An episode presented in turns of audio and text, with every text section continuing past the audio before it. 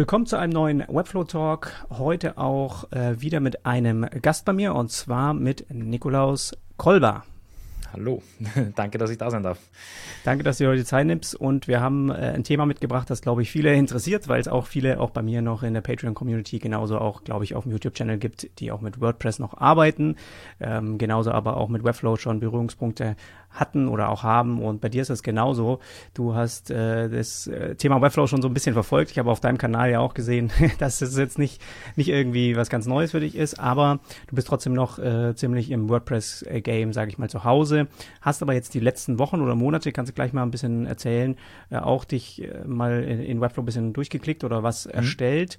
Ähm, genau, also ich glaube, von der Vorstellungsrunde kannst gerne auch nochmal da kurz äh, was erzählen. Du hast ja auch einen eigenen YouTube-Channel, über den wahrscheinlich die meisten dich kennen. Und ansonsten gerne mal, äh, was du mit Webflow bisher schon umgesetzt hast oder mhm. so ein bisschen, dass man so einordnen kann, ne, was für, äh, also einfach in welchem Umfang du jetzt dich da schon so ein bisschen auskennst. Ja, sehr gerne. Also äh, ich bin seit circa zehn Jahren in dem Geschäft drinnen. Da habe ich mich äh, selbstständig gemacht, am Anfang noch nebenbei und dann irgendwann Vollzeit. Ähm, genau, ich habe damals WordPress entdeckt äh, und bin bei dem tatsächlich die letzten zehn Jahre geblieben. Dementsprechend bin ich da um einige tausend Stunden mehr drin als in Webflow. Ähm, habe um das Thema auch herum einen, einen YouTube-Kanal aufgebaut ähm, und genau, kläre da aber auch ein bisschen mehr äh, auch Webdesign-Themen auf. Aber ich bin doch eher bekannt dafür, vor allem in Österreich, für das Thema WordPress. Genau, habe mir aber immer die Konkurrenz angeschaut. Also ich habe auch früher schon mir die CMS-Systeme äh, angeschaut, die es sonst gab und auch Page-Builder und auch äh, so, so Baukastensysteme, wie man sie sonst kennt, auch angeschaut. Genau, und ich bin einfach immer sehr offen, ob man vielleicht in dem Zeitpunkt für den Kunden nicht doch ein besseres Erlebnis mit vielleicht einem anderen Tool liefern kann. Ähm, das ist e-, eher so immer mein Ansatz, dass ich eben nicht äh, starr mit irgendwelchen Scheuklappen sozusagen auf WordPress bleibe. Und genau, da habe ich mir jetzt natürlich äh, immer dann auch zur Aufgabe gemacht, dass ich mir einfach Konkurrenzsoftware anschaue anschaue oder etwas ähnliches anschaue. Ähm, genau, und habe das einfach zugelassen und habe jetzt die letzten Monate, ähm, also oder beziehungsweise auch schon die letzten Jahre immer wieder habe ich mal den Zugang zu Webflow gefunden. Ähm, ich habe auch mit dem einen oder anderen aus der Community gesprochen, der nur mit Webflow arbeitet, ähm, habe auch deine Arbeit verfolgt und dadurch habe ich äh, genau zu Webflow irgendwie auch eine Bindung aufgebaut und würde jetzt sagen, also dass ich so meine 40, 50 Stunden darin verbracht habe, ähm, so jetzt in, in den letzten zwei, drei Monaten ein bisschen intensiver, auch äh, durch deinen Kurs natürlich ein bisschen, ähm, äh, den du mir netterweise ähm, äh, gegeben hast. Da habe ich mir so ein bisschen was angeschaut, wie, wie so dein Ansatz ist auch bei Webflow, weil da hat ja auch jeder einen anderen Ansatz. Genau, und da können wir jetzt dann heute ein bisschen drüber sprechen, wo ich so die Unterschiede sehe. Ähm, vielleicht auch für einen WordPressler oder wie man es auch immer nennt, ähm, direkt die Unterschiede oder was mir fehlen würde oder wo ich am Anfang verwirrt war. Und genau, wie ich vielleicht auch die Zukunft für beide Tools sehe oder was ich äh, genau, oder was vielleicht, was du siehst bei WordPress oder auch umgekehrt, was, was vielleicht fehlen könnte und ich auch. Deswegen bin ich sehr gespannt auf diesen Talk. Ja, ich auch. Ich finde das richtig cool, dass wir da auch, weil ich ehrlicherweise mich in WordPress nicht gut auskenne. Ich habe mhm. damit vielleicht zwei Webseiten bisher veröffentlicht und das war auch schon viele Jahre her. Und da hat sich natürlich auch eine Menge getan und wir schauen uns auch parallel mal so ein bisschen vielleicht auch die, ich war mal heute noch so, äh, heute Morgen beim, bei der Vorbereitung einfach so mal auf der WordPress.com Website, habe mir das so mhm. angeschaut und finde es interessant, wie die sich momentan positionieren und dass man da auch mal einfach ein bisschen schauen, ne, wo es vielleicht hingeht auch äh, mit ja. den ganzen Tools. Ich meine, am Ende ist es immer noch ein, ein beliebtes CMS, aber ich glaube, äh, im Hintergrund findet das Unternehmen hat sie, haben die auch so ein bisschen ein Ziel, ne? Zumindest die, die, die Organisation, die das immer noch weiterentwickelt und so. Genau. Vielleicht da muss man zuerst sagen, dass wir, dass wir immer ganz klar, oder wenn ich von WordPress oft spreche, da sind einige schon von am Anfang an verwirrt. Also WordPress.com und ORG sind immer zwei verschiedene Paar Schuhe. Okay. Ähm, genau, weil WordPress.com an sich äh, im Hosting mit anbietet und dort auch einiges anders und vielleicht etwas geschlossener wie bei Webflow funktioniert, als wenn man rein über die Open Source Software spricht, ja? also das .org. Ähm, genau, weil also ich immer eigentlich selbst gehostet gearbeitet habe. Mhm. Das heißt, ich habe die Open Source äh, Version genutzt und ähm, habe dann eben auch Tritt-Plugins und so weiter dort mit reinnehmen können. Bei WordPress.com ist es mehr geschlossener wie bei Webflow. Das heißt, dort gibt es ähm, eben auch äh, das Verzeichnis für die Plugins, aber dort kann man auch nicht immer, ich weiß nicht, wie es derzeit ist, aber man konnte früher auch nicht immer alles extern ähm, hochladen. Ja? Das heißt, wenn ich jetzt mhm. zum Beispiel in die Zeit mit diesem ein ChatGPT-Plugin erstelle ähm, oder ein Plugin mit ChatGPT erstelle, äh, würde das vielleicht bei, bei WordPress.com gar nicht hochladbar sein. Ja? Mhm. Ähm, das heißt, das ist schon geschlossener.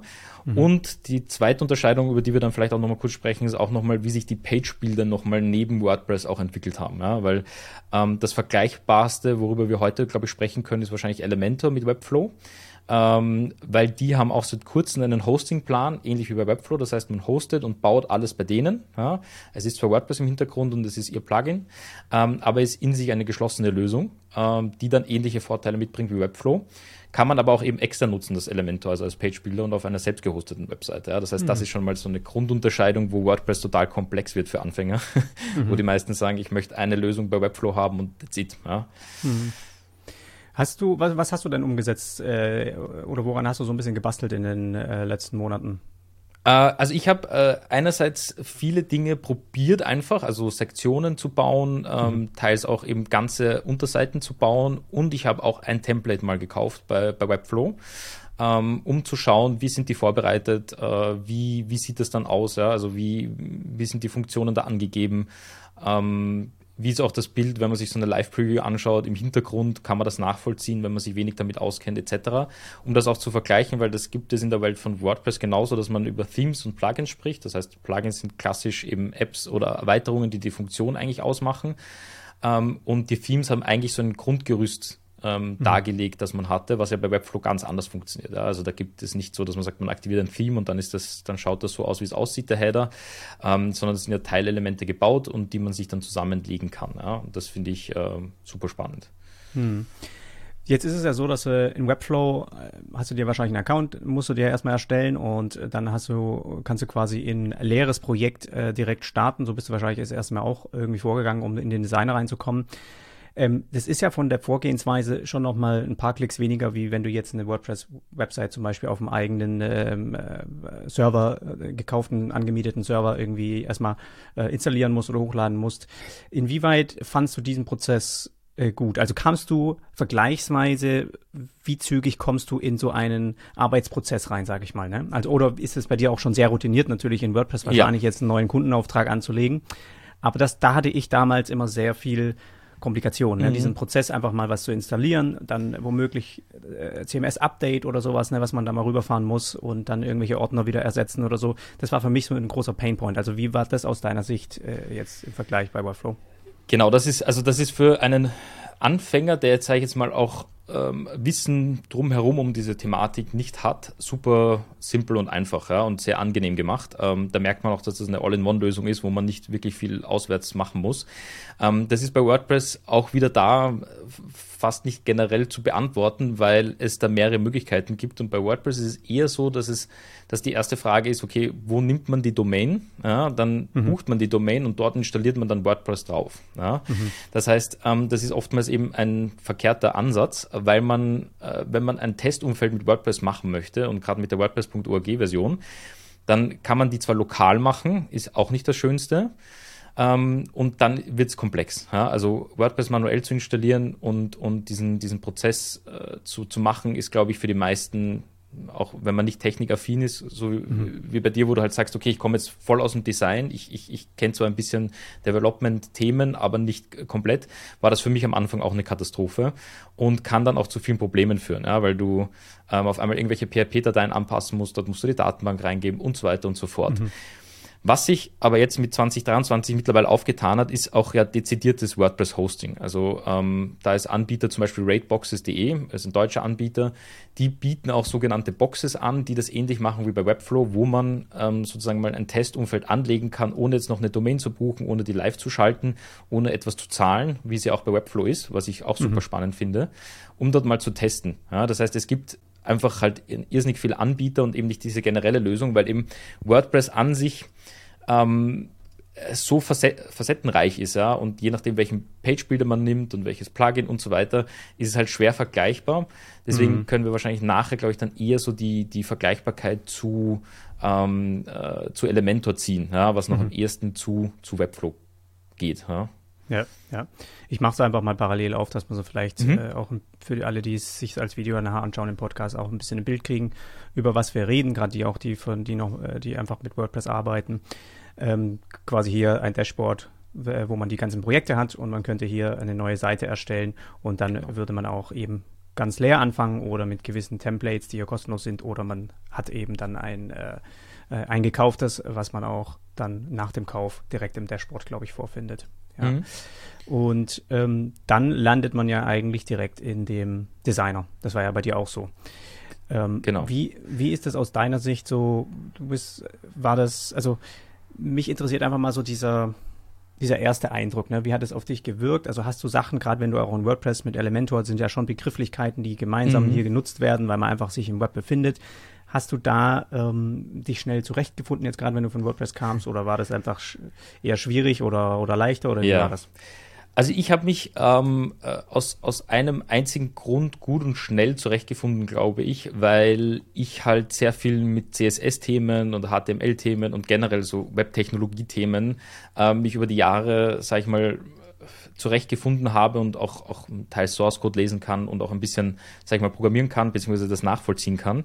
Mhm. Dementsprechend ist es bei äh, Webflow, wenn man versteht, wie das Web funktioniert ähm, und logische Dinge im Kopf hat, worüber wir vielleicht dann auch noch sprechen, äh, wie Flexbox und, und, und, mhm. und solche Thematiken äh, oder CSS-Klassen, dann ist findet man sich, glaube ich, relativ schnell in Webflow zurecht. Ähm, dann ist es rein das User Interface, äh, was vielleicht einen verwirren könnte.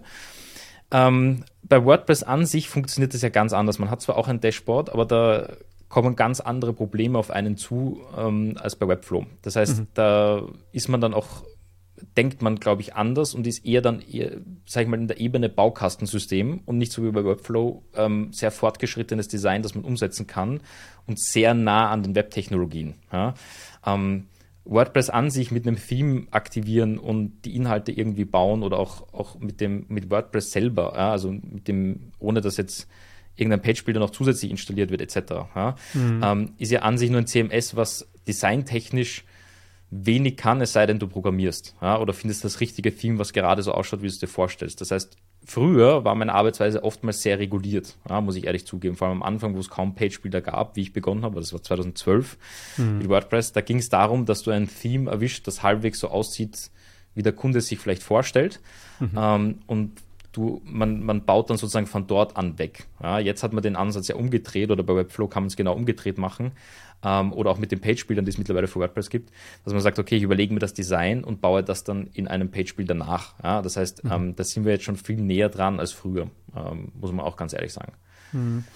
Ja, das war auch der Prozess, wie ich das damals bei WordPress gemacht habe, dass man wirklich mhm. sich eher ein Theme sucht als, als Startrampe und dann äh, loslegt. Das Problem, was ja viele dann damit beschreiben, ist, dass man im Prinzip am Ende wahrscheinlich nicht alles nutzt, was das Theme irgendwie mit sich bringt, ne? Genau. und trotzdem aber ja so veröffentlicht oder launcht und dass dann da eben noch einiges genau. dabei ist, was man eigentlich äh, rausschmeißen oder cleanen könnte. Ich weiß nicht, äh, ist das was, was du, ich meine, du wirst jetzt auch dein dein Start-Template haben, mit dem du arbeitest in WordPress ähm, und dann gehst du am Ende auch nochmal durch und äh, löscht die Sachen, die du gar nicht hast im Projekt und so. Aber das ist wirklich ein krasser Unterschied zu Webflow. Da habe ich bei noch keinem Kundenauftrag bei mir irgendwie mit eigentlich einem Template oder Theme ge gestartet. Das liegt aber auch daran, dass eigentlich, dass halt meine Projekte einfach so custom-made sind, dass ich von einem Design das einfach direkt von einem weißen Artboard quasi erstmal von Anfang an neu gestalte und dann wird natürlich auch nur der Code generiert, den du für dieses Layout brauchst, ne? Und nicht irgendwas zusätzliches, was du auf einer Unterseite noch hast, was du eigentlich gar nicht brauchst oder so, ne? Ja, ja, oftmals ist im Code dann eben ähm, auch noch hinterlegt so Sachen wie, wenn man einen Shop aktivieren würde, würde der auch mhm. gestylt sein. Ähm, wenn du irgendwie Referenzen haben möchtest, ist das oftmals schon im Hintergrund als CMS-Item oder äh, bei WordPress nennt man es Custom Post Type, in Webflow ist es halt ein, ein, ein CMS-Item oder wie man es auch immer nennt. Ist im Endeffekt von der Technik her das gleiche. Ist vieles dabei, was dann ja relativ, wie soll ich sagen, relativ viel Code mit sich bringt. Mhm. Ähm, und es ist auch nicht so nah beschrieben. Also der Source Code an sich, wenn man ihn anschaut, ist er teilweise auch sehr verschachtelt. Das heißt, natürlich bringen die ganzen Themes ja natürlich ihre eigenen CSS-Klassen mit. Das heißt, man hat die klassischen Klassen, die man kennt, ja, wie zum mhm. Beispiel eine H1, die halt gestylt ist von WordPress und dann hat man oben drauf noch vielleicht das Theme und das gibt wieder andere Klassen zur Verfügung und das macht es dann auch schwerer im Nachhinein, das irgendwie sehr custom-made zu machen. Mhm. Ist auch seit Jahren nicht mehr meine Arbeitsweise, das heißt, bei mir beginnt es auch sehr sehr äh, leer ähm, und natürlich hat man ein paar, so ein Standard-Setup, ähm, aber in Wirklichkeit, äh, genau, hat man oftmals früher dann auch das Problem gehabt, einfach was, was man bei Webflow gar nicht hat oder wenig hat, diese Problematik, wenn man irgend, also wenn man jetzt, sag ich mal, 20 Kunden gemacht hat oder sowas früher bei mir oder 30 Kunden und da die verschiedensten Themes verwendet hat, muss man sich jedes Mal in dieses Interface von diesem Theme wieder rein lernen. Ja, das heißt, man mhm. muss wieder schauen, wo liegt eigentlich die Einstellung für den Header-Bereich, wo liegt eigentlich die Einstellung für den Bereich. Ähm, und das ist überall anders, plus dann passiert es auch mal, dass ein Theme weil das vielleicht nicht so oft gekauft wurde oder so, auch einfach nicht keinen Support mehr hat. Das heißt, wenn da etwas nicht klappt, müsste man jemanden nehmen, der das einfach programmiert. Ja? Das heißt, man hat irrsinnig viele Stellschrauben gehabt, wo, wo es bei mir dann auch schief gehen hätte können. Ja? Mhm. Ähm, mhm. Und deswegen habe ich mir dann auch ein Standard-Setup und ein Theme ausgesucht, mit dem ich lange Zeit gearbeitet habe. Und eben derzeit ist eigentlich fast jede Webseite, die, die, die ich baue, mit Elementor, ja? weil das einfach ja. die, die größte Freiheit mir bietet. Ja. Ja, vom eine Sache, die mir auch sofort auch positiv bei Webflow aufgefallen ist, dass man ähm, wirklich die Möglichkeit hat, wenn man auch jetzt wieder mal das gerade bei mir gesehen hat, man hat ja mehrere Projekte hier zum Beispiel in seinem Dashboard, ist bei den meisten nicht so, weil ich ja auch ähm, das oft habe, dass die Kunden sich einen eigenen Account erstellen und dort ist das Projekt und dann können die den freigeben und man, ich arbeite trotzdem in meinem Account, aber für ein, an einem Kundenprojekt. Und trotzdem kann man dann von einem Projekt hier einfach sich was äh, rüber kopieren in ein anderes Projekt rein. Ja, und das finde ich ist was, das, das fand ich damals, ich meine, das ist man so gewohnt gewesen von irgendeinem Layout-Programm, wo ich halt auch herkam, ne? Gehst in Figma oder in Sketch rein und nimmst dir einfach irgendwie ein paar Layer in der Gruppe und fügst die auf einer Unterseite ein. So. Und das ist auch was, was man beim Thema Code eigentlich sehr schwierig immer hatte. Wenn man jetzt wirklich Code gesehen hat, dann hast du immer geguckt, dann welche Zeile, dann musst du das Richtige markieren, wo fängt's an, wo hört's auf. Und das, ich weiß nicht, sowas, solche einfachen Sachen fand ich halt total angenehm dann bei so einem äh, visuellen Bilder, wie das bei Webflow war, dass das halt gegeben ist. Ist sowas auch wie ist es bei dir, wenn du jetzt mal von einem Projekt in das andere was äh, kurz mal ähm, nochmal verwenden willst oder so und du weißt, du hast das schon mal gebaut, kannst du das auch im WordPress schnell immer hin und her mal wechseln ja. oder wie sowas? ähm, so einfach geht es dann nicht, äh, vor allem eben auf der Ebene von WordPress. Ähm, in Elementor oder in eigenen Page-Bildern, also wenn, solange, jetzt sage ich mal, und da ist eben auch die Unterscheidung, also wir müssen wahrscheinlich auch Webflow eher gegen nur Elementor gegenübertreten mhm. lassen am Ende des Tages oder eben dem Oxygen-Bilder oder irgendeinem eigenen Bilder, ja, die es da draußen gibt für WordPress, mhm. weil da gibt es halt viele ähm, dass, man, dass man da den Vergleich ziehen kann. Also bei Elementor kommt zum Beispiel jetzt bald äh, dieses Update, dass man eben auch cross-site technisch das ähm, sogar tatsächlich äh, kopieren kann. Mhm. Und man konnte immer einfach sozusagen sich ein Template abspeichern. Daraus ist eine JSON-Datei geworden und die konntest du in jedes Projekt wieder einfügen. Okay. Da ist nur halt immer dann die Problematik gewesen, aber das wirst du, glaube ich, soweit ich das gesehen habe, bei Webflow auch haben, dass wenn du das kopierst, natürlich du, je nachdem, ob du Klassen oder CSS-Klassen kreiert hast, also mit, mit Selektoren oder sonst irgendetwas, wie es bei Webflow ist, dann müsste man das natürlich noch nachbessern, weil in dem anderen System andere Grundeinstellungen sind. Aber das ist auch das Einzige. Aber grundsätzlich kann man das übertragen. Mhm. Ähm, bei WordPress an sich ist das eher dann immer so gelaufen bei uns, dass ich ähm, äh, ein, ein, Plugin kreiert habe. Das hat dann zum Beispiel klassisch, weiß nicht, Colber Media äh, Features geheißen. Und dort haben wir den Code reingelegt, den wir dann gebraucht haben für zum Beispiel einen Kastencursor oder mhm. äh, irgendwelche Kleinigkeiten. Und das haben wir dann natürlich öfters verwendet in, in, Projekten, wo das dann öfters ein Thema war. Ja. Ja. ja. Ja, das mit den dupliziert, also es gibt halt dann Klassen, die sich duplizieren oder so, ne? Dass mhm, dann, genau. äh, um da nicht durcheinander zu kommen, machen sie dann irgendwie äh, ein Duplikat draus oder so. Aber da gibt es auch Browser-Erweiterungen, dass man, dass die erkennen, okay, du kopierst gerade eine, die ist schon vorhanden und dann wird die übernommen mit der, die schon vorhanden ist, was natürlich dann ja, genau. beim äh, Hin- und Herkopieren ziemlich cool ist. Aber ja, das war so eine, so eine kleine äh, Sache, die mir ziemlich früh aufgefallen ist, dass ich das einfach mhm. total cool fand.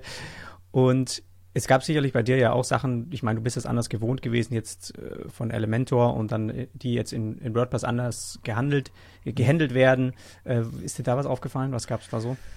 Also mir ist einiges aufgefallen. Ähm, also grundsätzlich, was, was so ein bisschen bei mir oder was, was mir bei dir aufgefallen ist, auch wie ich mir deine Inhalte dann angeschaut habe, ist, ähm, ist schon krass gewesen, was die ähm, Möglichkeit mit, mit, mit CSS-Selektoren gegeben hat oder die Klassen, die man dann auswählen konnte in Webflow. Das war ein, ein großer Part, der mir immer gefehlt hat in WordPress an sich oder auch in, in, in Elementor dann. Du hattest zwar irgendwie ein, also ein Custom CSS-Feld, wo du was reingegeben hast, aber wenn du halt eine Klasse wiederverwenden wolltest, musstest du die immer einfach dort wieder reinkopieren als Code ja, oder halt das wieder hinterlegen. Das heißt, du hattest kein Dropdown etc. Und das, was du in deinem äh, Kurs auch erklärt hast mit dem, mit dem, ähm, äh, dass man sozusagen äh, zwei Klassen gegeneinander dann spielen lassen kann, sprich einfach so Mischklassen haben kann. Man hat eine Hauptklasse und Unterklasse, kommt halt viel näher an das Design, was man vielleicht bauen möchte. Und dementsprechend, ähm, das kommt lustigerweise jetzt bei Elementor bald, dass man auch so eine Dropdown-Möglichkeit hat und sich einfach Klassen baut. Ähm, das ist aber nicht so cool und nicht so schön wie bei Webflow. Also das ist mir gleich aufgefallen und ist mir direkt aufgefallen, dass das um einiges einfacher ist. Ähm, und was mir noch aufgefallen ist, was ich auch sehr cool gefunden habe, ist, dass man eben auch Sektionen oder dass die Community einfach sehr stark ist bei Webflow. Ist es bei Elementor zum Beispiel auch und bei WordPress auch an sich. Aber dass dort viele, so wie du ja auch, ähm, teils Snippets oder auch, auch Funktionen und Animationen teilen, die man direkt sich einfach kopieren kann. Ja, das ähm, gibt es jetzt in dem Spektrum von Elementor direkt, aber ansonsten ist das eigentlich immer ein riesiger Haufen, muss ich ehrlich so sagen, an vielleicht Templates oder irgendwelchen Dingen. Ähm, ich finde es sehr, sehr, sehr, sehr cool, dass, da, dass es da so viele Möglichkeiten gibt, auch nur einen Block sozusagen oder nur eine Funktion mit reinzunehmen und die im Projekt eigentlich dann äh, sehr individuell umzusetzen und zu nutzen, ohne dass man jetzt ein Theme installiert haben muss oder auch einen, einen Page-Builder oder sonst irgendetwas. Das ist ähm, sehr cool. Und genau, äh, Flexbox-Thematik ähm, oder auch äh, generell so CSS-Grid und so weiter, was es in Webflow ja gibt und was es ja im Web generell gibt. Ähm, das war bis jetzt kaum bei Page-Bildern auch integriert. Ähm, das hat Elementor zum Beispiel jetzt vor kurzem integriert, dass die ein, ein, ein Art CSS-Grid haben und ein, ähm, auch die Flexboxen sind vor einem Jahr oder so gekommen. Ähm, davor war es wirklich, äh, wie, das, äh, wie man es dann teilweise auch sieht, einfach nur ein Spaltensystem, wo du aber eben nicht die klassische Ebene hattest von, du hast eine, eine, einen Container drüber und hast dann einfach äh, einen Child-Container drunter, wo du das halt wirklich so strukturieren kannst, wie du möchtest. Ähm, genau, da, da das hat alles gefehlt eigentlich, ja, muss ich ganz ehrlich sagen. Das hat sich jetzt vor kurzem aufgetan, aber ich glaube auch deswegen, weil zum Beispiel im speziellen Fall Elementor auch in dieses Cloud-Hosting-Thema mit eingestiegen ist und dadurch natürlich wahrscheinlich Webflow auch als Konkurrenten sieht, ja, als mhm. ganz starken. Mhm. Ja, ich meine, die ganzen Funktionen, die man dann im Designer vorfindet, die sind ja auch in einer gewisser Weise, finde ich, in Webflow sehr angenehm auch strukturiert. Wenn man sich das nochmal, ich habe jetzt in Elementor habe ich jetzt ja gerade nicht äh, ein Projekt offen oder sowas, aber man mhm. hat es ja hier auch ein bisschen gesehen. Ähm, wie, wie, wie war das für dich? Also war das angenehm zum, zum Finden immer schnell? Weil ich finde das eigentlich ganz cool, dass ich wenig offen haben muss und kann eigentlich also man hat ja auch die Ebenen, äh, quasi die Struktur von der Seite, die man sich anpinnen kann, dass man die nicht, dass die die ganze Zeit offen ist und man hat einfach dann, sage ich mal, die Elemente, die man ja über so eine Art Searchbox mache ich das ja immer rein, ne, da mhm. ziemlich schnell neue Diffs oder so hinzufügen kann. Genau. Ähm, bei Elementor sehe ich das ja auch hier, da, man hat ja auch im Prinzip seine vorgefertigten Elemente hier schon, die man sich dann reinzieht. Genau. Ähm, also war das so für dich auch angenehm im Designer jetzt äh, damit äh, zu arbeiten? Also war tatsächlich in Webflow fast für mich zumindest nachvollziehbarer. Bei Elementor sind wirklich, und das kann ich auch so von meinen Kunden äh, sagen, die, die ich dann auch eigentlich versuche, dort ein bisschen eben ähm, ähm, eine Einführung zu geben. Das ist bei Elementor tatsächlich besser geworden, aber ist noch immer teilweise sehr verschachtelt. Ja, ähm, man arbeitet auch oftmals mit Templates, die man baut, wie zum Beispiel dann eben ein, der klassische Header, ja, der ja bei Webflow direkt auch mit drinnen ist auf einer Unterseite und dort auch Container gespeichert ist, ob, ob man das dann öfters benutzt oder auch nicht, ähm, ist, äh, bei, also ist bei Elementor zum Beispiel in einem sogenannten Theme-Builder hinterlegt und dort wählt man dann sozusagen die Konditionen aus, auf welcher Unterseite der denn überhaupt stattfinden soll. Ja? Oder man macht eben so ein, ein, ein Block-Layout und sagt dann, okay, der Blockbereich schaut dann so aus ähm, und das ist ein bisschen komplexer und auch für Anfänger, glaube ich, schwerer nachzuvollziehen. Und ich habe mir bei Webflow dafür schwer getan, weil ich es einfach schon so gewohnt war von, von Elementor und, und, und, und anderen Themen, dass es für mich fast verwirrend war, dass ich jetzt auf einmal den Header als Container auf der Unterseite habe und dann erst was baue und dass der Bodybereich eigentlich darüber liegt. Ja, weil für, für, für mich war das dann eigentlich immer komplett getrennt und anders aufge, ähm, aufgeteilt. Aber ist so von der Suchbarkeit, habe ich schon auch gemerkt, ist es bei Webflow auf jeden Fall einfacher. Ja, was die, die CSS-Klassen betrifft, was auch die einzelnen Elemente betrifft. Ähm, was ich schon auch sagen muss, was ich auch bei deinen Inhalten gesehen habe, so wie du arbeitest, arbeitest du halt extrem strukturiert. Das kann man in Elementor sehr einfach und als Anfänger auch nicht so machen. Das heißt, unstrukturiert und dann würde man sich auch schwer zurechtfinden. Ähm, man kann aber auch in Elementor sehr strukturiert zum Beispiel arbeiten oder auch in WordPress, wenn man es programmiert oder wie auch immer. Ähm, dann kommt das dem schon sehr nahe, aber so diese, ja, dieses Geschlossene ist einfach nicht vorhanden wie bei Webflow. Es sind einfach viel mehr Punkte. Allein im Dashboard von WordPress ist einfach viel mehr vorhanden als im, im Dashboard von, von Webflow. Ist einfach so, weil es einfach viel mehr äh, Einstellungsmöglichkeiten gibt, an die man dann ja vielleicht als Anfänger auch, oder auch wenn man mal mit Webflow beginnt, gar nicht denken muss. Und da mhm. muss man bei WordPress schon dran denken. Ja, ja. Ja, ja das stimmt schon auch das mit den CSS-Klassen, was du gesagt hast. Das ist schon auch ein Thema, was sehr stark in Webflow noch genutzt wird, auch was sehr viele andere Page-Builder so bewusst auch nicht mhm. so machen. Ne? Es gibt ja auch äh, hier, ähm, wie heißt, wie heißt er nochmal, was so ähnlich wie Figma ist. ja. Vielleicht weiß jemand bei dir in der Chat, Community. Genau. Schreibt jemand äh, Oxygen, wobei das äh, der Oxygen Bilder an sich ist wieder ähm, nur auf WordPress bedingt. Also ich glaube, äh, Jonas sucht noch etwas, was eher ähm, Bricks Bilder. Ich glaube, der ist aber auch für WordPress. Ähm, die ähm, Fällt mir schon noch ein. Aber auf jeden Fall ist das eine Art, im Webflow zu bauen, wenn man die eben mal begreift. Und dann ist sie natürlich sehr, sehr nützlich. Ne? Ich meine, du baust dir mhm. einmal deine Sachen auch in einem Style Guide vielleicht vor und weißt ganz genau, die Klassen, die Namen verwende ich immer wieder, kannst bei genau, jedem Projekt ja. eben das wieder eingeben. Und äh, hast da schon ziemlich viel, äh, wo du schnell, glaube ich, in, in was kommst, wo du dir eine Logik aufbauen kannst. Das fand ich halt sehr angenehm. Mhm. Und ähm, gewissermaßen ist das halt auch sehr nah am Web gebaut. Also das muss man halt auch sagen. Das ist auch das, was ja viele ja. überrascht hat ähm, als die Zeit am Anfang von Webflow, da gab es auch andere Page-Bilder und da war immer so, mhm. ja, aber guck dir den Code an, das ist einfach Kraut und Rüben und das ist alles mit Position Absolute ja. gelöst und so weiter. Und Webflow hat das wirklich von Anfang an geschafft, hier sehr nah am Web zu arbeiten, wie eine Webseite eigentlich aufgebaut werden soll. Und das äh, spiegelt sich dann im Code halt auch wieder, was man da halt eingibt, ist auch im Code. Also es ist jetzt nicht nur im Designer. Genau. Es wird halt wirklich so dann von dir auch ähm, definiert, die ganzen Styles. Das ist auch, das, da, da kann ich auch gerne einhaken, das ist auch der, der, das ist auch der, aus meiner Sicht, auch aus einer technischen Sicht, einfach das, das, äh, sag ich mal, das Faszinierendste an Web, äh, Webflow, was die geschaffen haben, ähm, dass man ja die Seiten auch exportieren kann und rein theoretisch einfach so autark jetzt ohne CMS oder sonst irgendetwas mhm. auf einem Webspace laden kann und das Ding funktioniert. Bei Elementor wird das ja nicht funktionieren. Wenn man das Elementor-Plugin deaktiviert, ist das ganze Ding weg. Ja? Mhm. Ähm, und das ist auch ja die Problematik, die dann viele sehen äh, bei WordPress, dass wenn dann ein Update rauskommt, hat jeder, also die meisten meiner Kunden schwitzen dann und haben Angst, dass sich irgendwas wieder verändert, dass irgendeine Einstellung sich äh, krass verändert. Ähm, oder so wie es bei Elementor war, sie hatten davor einfach äh, Container und Spalten, die haben sich aber ganz anders verhalten als das, das, das klassische Flex-System eigentlich.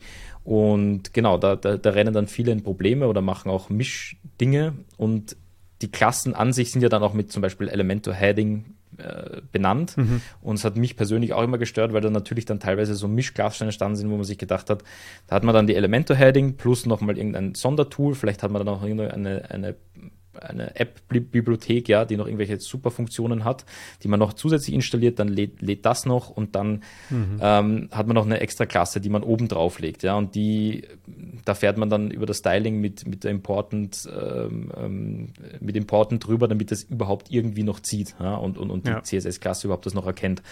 Und das wird dann gefühlt von mir, und das habe ich auch bei WordPress gehabt, deswegen habe ich auch Webflow dann mir immer angeschaut, weil ich das nicht mehr wollte, so in der Form. Ja. Obwohl man es mhm. auch clean halten kann und sehr minimalistisch. Aber da gab es einfach ein paar Themen, wo ich mir gedacht habe, ach, das ist zu weit weg dann vom Web. Ja. Und das ist Webflow wirklich, dass es einfach sehr nah ist. Ja. Das mhm. kann, man, kann man dem auch nicht absprechen. Mhm.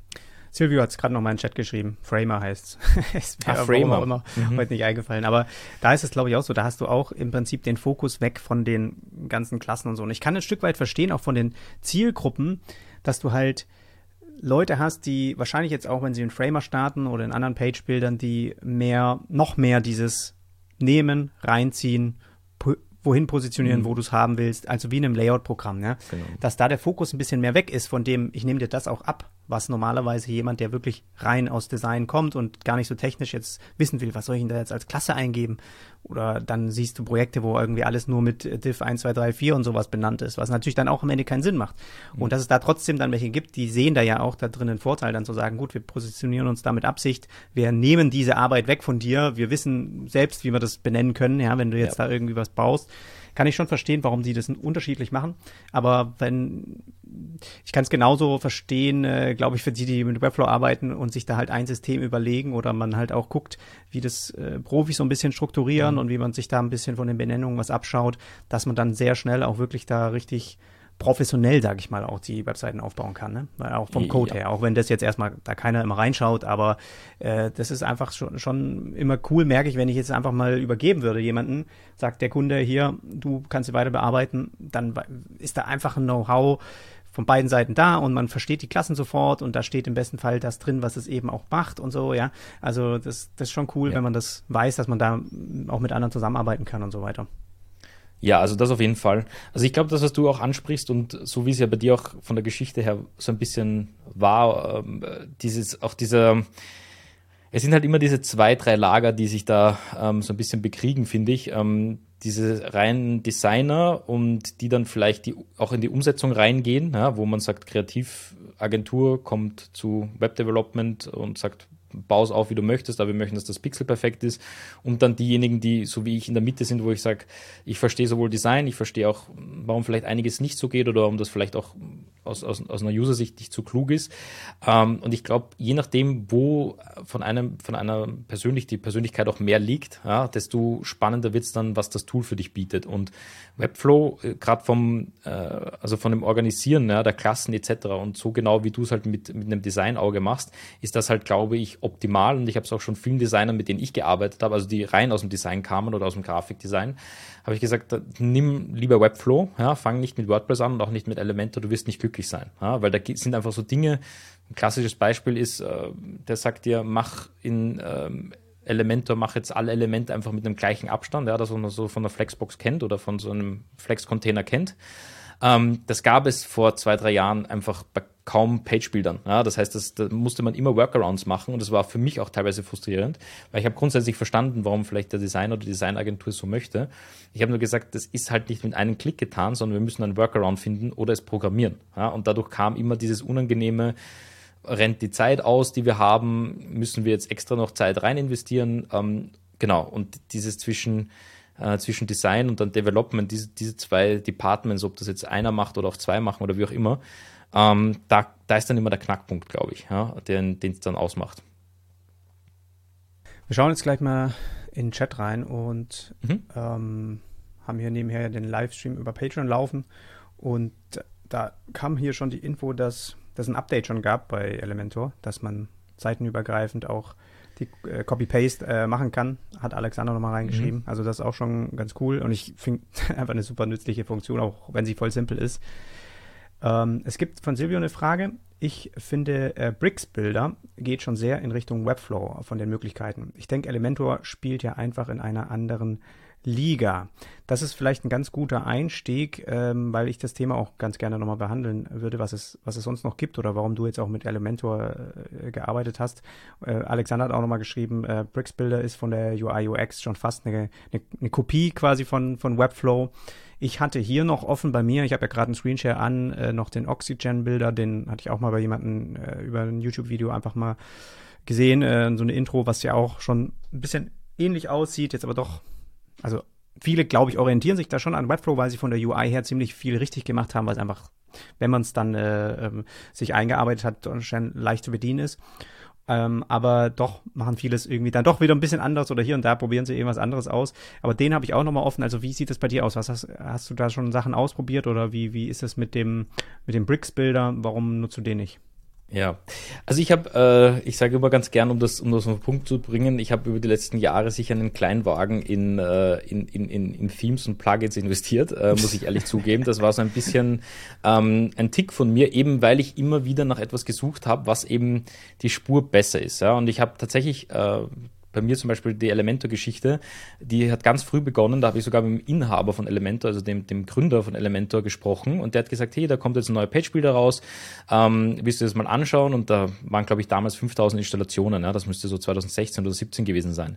Äh, und der hat mich durch einen YouTube-Kanal angeschrieben. Und ich habe mit denen gesprochen und habe gesagt, du, ich schaue mir das gerne an, die haben mir eine Lizenz gegeben und ich habe das wieder beiseite gelegt, weil es einfach so viele Page-Builder gibt bei WordPress, was das Ganze eben so schwierig macht. Denn ähm, also WordPress an sich ist ja ein CMS, was man nutzen kann, wie man möchte und ist eben sehr offen, deswegen auch so verwirrend im Gegensatz zu Webflow, wo ich dann eher sage, man müsste Webflow eben mit Elementor oder nur mit dem Bricks Builder oder wem auch immer vergleichen, weil das dann an sich der Page Builder ist, den du dann wirklich dort auf der Website auch ähm, äh, installiert hast und, und, und mit dem du arbeitest. Ich habe sowohl Bricks Builder probiert, ich habe eine Lifetime-Lizenz vom Oxygen Builder. Ähm, der Bricks Builder ist, glaube ich, sogar von den Inhabern von Oxygen, bilde ich mir ein. Ähm, das heißt, die haben da äh, am Anfang immer eine Lifetime-Lizenz rausgegeben, dann haben die das in ein Abo-Modell gemacht. Ähm, viele denken auch eben darüber nach, so wie Elementor haben jetzt eben auch ein Hosting.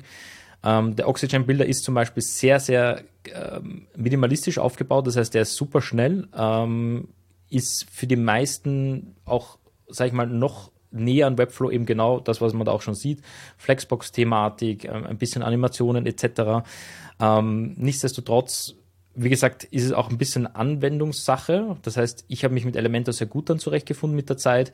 Ähm, Oxygen Builder war auch okay, ist jetzt so eine Sache, die die meisten auch mit einberechnen, ob es da eine Lifetime-Lizenz gibt. Ja, du kriegst sicher auch oft die Frage, was kostet Webflow und muss man das überhaupt monatlich zahlen die ganze Zeit und ich möchte eine günstigere ähm, ähm, Sache haben. Da sieht man eh, also Oxygen gegen Elementor, Beaver, ähm, ähm, äh, Bilder, genau, und Divi. Divi war immer bekannt dafür, dass die so ein bisschen ihren eigenen Marketplace und ihr eigenes Universum gebaut haben. Das heißt, man hat eine Lifetime-Lizenz ge gebucht, ähm, wo du eigentlich unendlich viele Webseiten drinnen hattest, habe ich auch noch liegen. Ähm, äh, Beaver-Bilder habe ich ebenfalls in der Lizenz liegen, den habe ich mir auch angeschaut. Ähm, ich habe für mich dann empfunden, dass ich mit Elementor am besten zurechtkomme und habe dort alle Tricks sozusagen gelernt, die man lernen muss, um, sag ich mal, das richtig auszureizen. Ähm, ich glaube auch, dass es kein richtig oder falsch gibt. Ähm, wenn jemand gut im Oxygen-Bilder ist, so gut wie ich zum Beispiel Elementor, wird er wahrscheinlich genauso gute Ergebnisse liefern können wie ich mit Elementor. Und so ist es bei den anderen auch. Ja, ich glaube nicht, dass das jetzt an sich nur der Webbilder ausmacht. Und du weißt es eh auch, was ich immer sage. Ähm, es kommt auch ein bisschen an die, die, die, die Herangehensweise an ja, und welche Designidee du überhaupt hast und, und wie du das für den Kunden umsetzt. Und wenn dir dann Elementor dabei hilft oder Oxygen, ist es äh, in Ordnung. Ich glaube nicht, dass ein, eins besser ist unbedingt als das andere. Ja. Ähm, es haben sich nur ein paar etabliert und bei Elementor ist halt der Vorteil, es ist eine riesige Community. Ich glaube, die fünf oder sechs Millionen äh, Mann stark mittlerweile bei Elementor. Ähm, dementsprechend findet man da auch relativ schnell äh, Support und, und Antworten. Ja? Das ja. ist vielleicht auch noch ein Träger. Ja, das ist auch am Ende, glaube ich, schon auch mit echt ein sehr entscheidender Punkt, ob du da eine Community dahinter hast, weil wenn du am Ende dazu zehn bist und den Page-Builder nutzt und äh, äh keine Ahnung, also da da gibt es einfach gewisse Fragen, die man immer wieder hat, auch gerade am Anfang. Und es ist einfach super, wenn es zu jedem Thema da irgendwie schon mal was gibt oder irgendein Forum-Eintrag oder da auch Leute sind, die auch da zu diesen Themen irgendwelche Videos erstellen und so weiter. Das spielt eine immens große Rolle, ob die, weil die Community ist es am Ende, die dieses Tool auch vorantreibt, ne? Die, die, die, die wissen, die, die, wenn sie gut sind, hören sie eben darauf, was, was will die Community als nächstes haben. Und das macht meiner Meinung nach Framework gerade sensationell. Also die hauen wirklich Updates raus, jede Woche hast du da zwei, drei neue Features drinne. Also bin ich, wow, buff und äh, Webflow versucht da jetzt ein bisschen hinterherzukommen, das merkt man auch schon, ähm, dass sie da immer wieder kleine Updates jetzt auch ähm, in groß veröffentlichen, obwohl es eigentlich nur ein kleines Update ist, aber ja, guckt doch mal, was wir alles machen. Ich, ich weiß ehrlich gesagt nicht immer, wie aufwendig und krass das im Hintergrund ist ähm, dass die wirklich mal sowas wie jetzt CSS, hast du irgendwie ein neues Update gehabt, da hast du jetzt, äh, kannst du Font, Fonts in, in Outline zum Beispiel schreiben, ja. Denke ich mir, okay, cool, habe ich bisher noch nicht so gebraucht, aber sicherlich mal einen Effekt kann man mal irgendwo einsetzen, so. Aber wie wie schwierig ist es für die, sowas wirklich mal umzusetzen und in den Designer zu bringen? Also, dass das so lange dauert, dass sie das irgendwie mal machen, ne? wenn es irgendwie ein Wunsch ist auf einer Wishlist, warum sind zwei Leute, die sollen sich damit beschäftigen. Ich meine, die haben ja auch Geld und die haben genügend Mitarbeiter und dann launchen sie das Ding. Und es sieht mir bei Framer schon danach, danach aus, dass die das wirklich so krass, kompakt und schnell machen. Aber ist, glaube ich, auch für Webflow mittlerweile halt einfach schon riskanter, weil die eine gewisse Größe haben und die dürfen keine Fehler haben. Das ist auch ein, ein Punkt, den ich hier reingeschrieben habe. Manuelle Updates versus automatische Updates. Bei Webflow hast du sozusagen ein Update, du merkst gar nicht, dass es ein Update gab. Es gibt eine Info im Dashboard, es gibt jetzt irgendwie eine neue Funktion, die der Designer beherrscht, aber du musstest nirgends in die Einstellung gehen, du musstest nicht klicken, Update und dann hast du irgendwie eine 3.1 oder sowas. Ja, du kannst dich nicht entscheiden, ich will nochmal zurückgehen. Jeder hat die aktuellste Version einerseits ist es cool, auf der anderen Seite kann natürlich dadurch sich auch mal ein Fehler einschleichen, den auf einmal alle haben oder die teilen das natürlich schon äh, so ein, dass äh, eine gewisse Gruppe das zuerst kriegt und dann äh, gucken sie, ob Feedback kommt und sowas. Aber im Prinzip hat jeder am Ende die gleiche Version.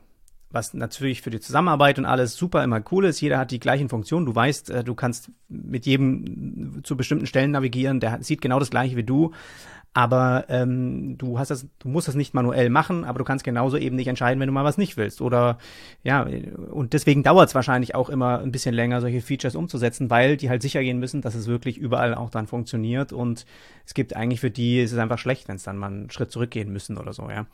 Und das ist ja auch was bei WordPress. Ich meine, du musst jetzt die äh, WordPress manuell updaten, aber Elementor zum Beispiel ist ja ein Plugin das auch oder mhm. ist es auch automatisch oder wie, wie machst du das? Also genau, es gibt äh, sowas wie automatische Updates, aber das ist in der WordPress-Welt nicht so gern gesehen, also beziehungsweise traut sich auch nicht jeder, ähm, weil genau, es spielen mehrere Faktoren mit. Also wenn man es ganz krass sieht, kann es sein, dass an einem Tag äh, WordPress sozusagen als Kern äh, CMS abgedatet wird.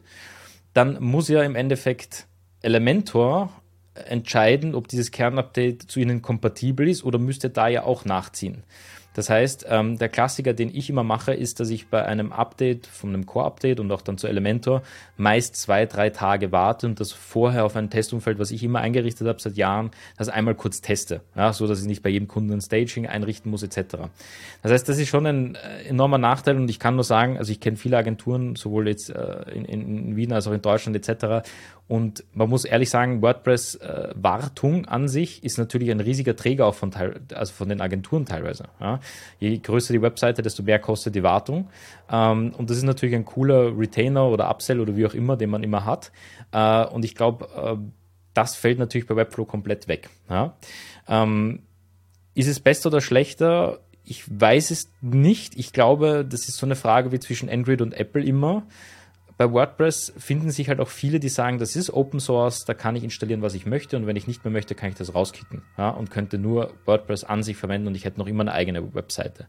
Bei Webflow ist man da halt ein bisschen mehr in deren Universum gefangen, ja, sage ich jetzt mal. Ähm, wenn man, äh, sage ich mal, dort nicht weg will oder wenn man sagt, äh, ja, man hat zwar die Webseite jetzt dort, kann man sie noch exportieren, aber das war's. Das heißt, ähm, das ist schon nochmal ein großer Punkt, der natürlich bei Webflow um einiges angenehmer ist und vor allem, wenn man sich eher auf das Design und die eigentliche Designarbeit konzentrieren möchte, würde ich auch sagen, nimmt ein geschlossenes System oder dann eben Elementor in der Hosting-Variante, weil das eben dann dorthin geht, wo jetzt Webflow ist. Ja, das heißt, ein Standalone Design-Tool, ja, ähm, was an sich mit eigenen Servern arbeitet, ähm, die auch eben die WordPress-Version und so weiter dort automatisch updaten. Man kann das natürlich alles automatisieren im Hintergrund, ähm, dass, dass auch WordPress sich selber updatet, aber ähm, da kann ich aus Erfahrung nach zehn Jahren sagen, nach ich weiß nicht wie viele hunderten Webseiten, die ich mit WordPress gebaut habe und, und auch gewartet habe, dass da immer wieder hier und da mal Probleme kommen. Ja, und je mehr oder je weniger du am Anfang Ahnung davon hast, desto schwieriger kann es werden. Ja, weil ein Theme-Update könnte kommen, Plugin-Update und das Core-Update. Ja, dann kann noch ein PHP-Version-Update kommen. Das heißt, jetzt vor kurzem, oder vor kurzem, äh, macht man irgendwann den, äh, hüpft man von 7 auf 8. Ähm, was jetzt auch ein Thema ist, Datenbankthema. Das heißt, WordPress arbeitet ja klassisch mit FTP-Daten und einer Datenbank, klassisch wie jedes CMS auch. Und da ist jetzt zum Beispiel auch wieder ein Update oder Upgrade, das man ausführen muss mit der Datenbank. Ja, das heißt von MySQL auf äh, MariaDB heißt das jetzt. Äh, und solche Themen. Ja, und das ist halt bei uns in der Wartung mit drinnen, was wir verkaufen, weil wir tatsächlich Arbeitszeit da reinsetzen müssen. Ähm, fällt bei Webflow zum Beispiel weg. Ja. ja. ja. Ja, das sind ja auch die Sachen, die ich immer so als lästig ansah und das nicht zu meiner Arbeit gehören. Und deswegen war ich immer froh, dass das auf einmal weg war, diese ganzen, diesen ganzen Admin-Kram. Aber ja, ich meine, ich habe jetzt hier, ist das bei Elementor, das hier ist der Plan quasi, wenn du das gemanagt von denen haben willst. Also wenn du auch keine WordPress-Installationen und sowas tätigen möchtest, dann wäre das das. Nein, ja. das ist, äh, das ist tatsächlich nur ähm, äh, das Plugin an sich, glaube ich. Ja. Nee, Oder nein, das ist Hosting. Plugin.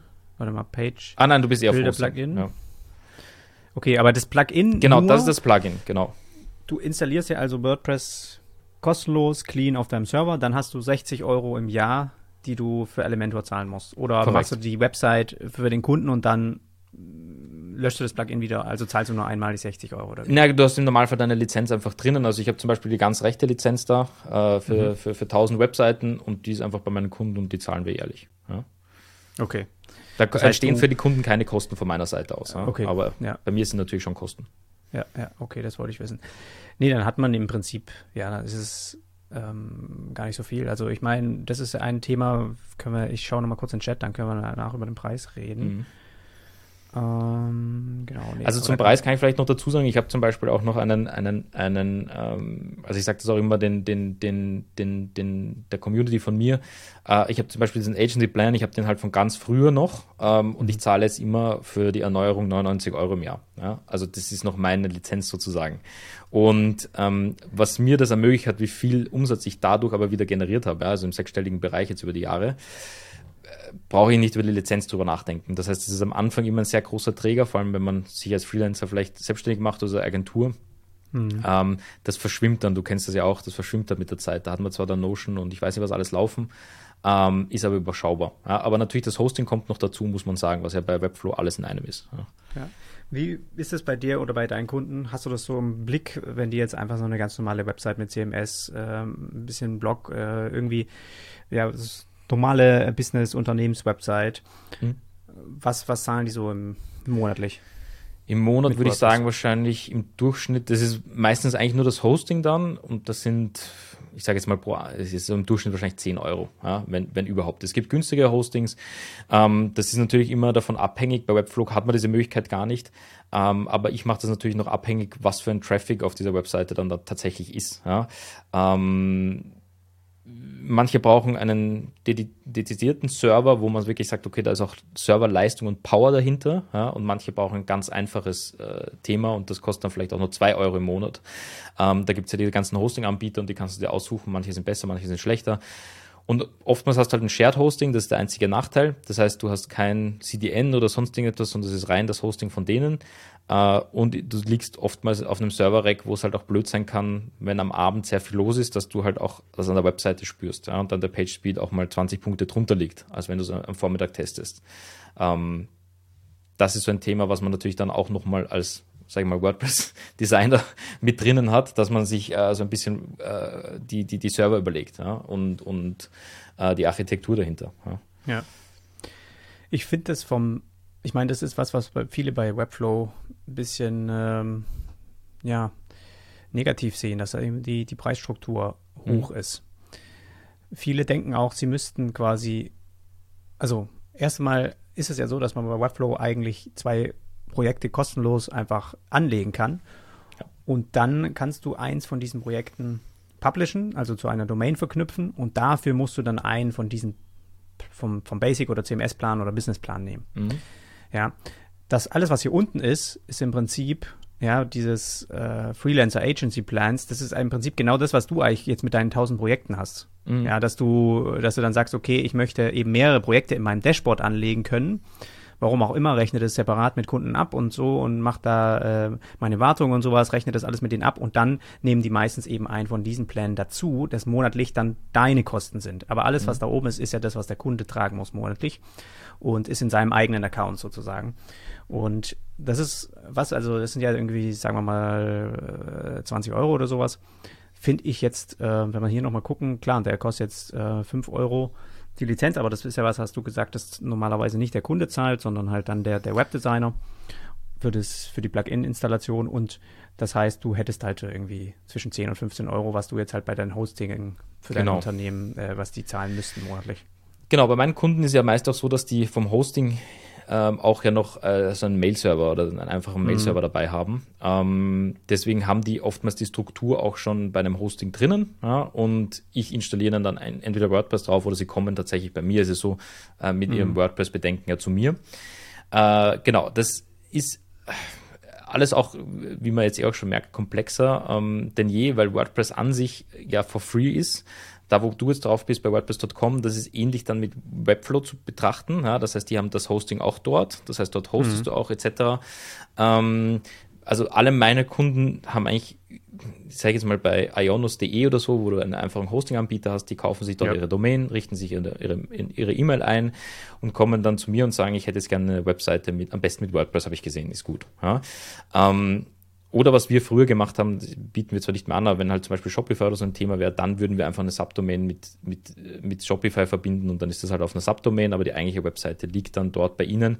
Ähm, Sie haben volle Kontrolle und die Elementor-Lizenz, also sozusagen ich habe halt viele Lizenzlinien, die ich natürlich zahlen muss oder einige, die ich zahle. Mhm. Ähm, das ist dann etwas, was ich immer übernehme und einfach sozusagen in meine Herstellungskosten mit reinrechne, ja, die ich für eine Webseite brauche, aber der Kunde hat davon eigentlich nichts.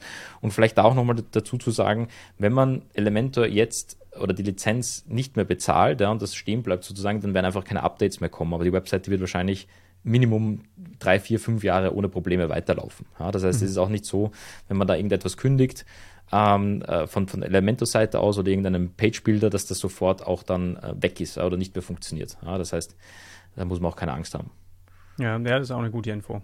Das mhm. kann man im Prinzip dann auch einfach aktualisieren, falls es der Kunde entscheidet, ich möchte jetzt meinen Relaunch oder Updates haben. Genau. Dann kann man sich das nochmal neu, äh, neu holen. Ja, was interessant ist schon, das WordPress.com, ich meine, du hast schon gesagt, das unterscheidet sich von der .org und das ist dann auch wieder einfacher zu installieren. Ich finde von der Präsentation her extrem, extrem wie zum Beispiel Squarespace irgendwie. Also mhm. Also sie zeigen hier auch so ein bisschen diese Hipster-Webseiten und ähm, ja, ähm, scheint so einfach zu sein und so auch so ein bisschen eigentlich äh, Klick und reinziehen, irgendwie umbenennen und äh, fertig.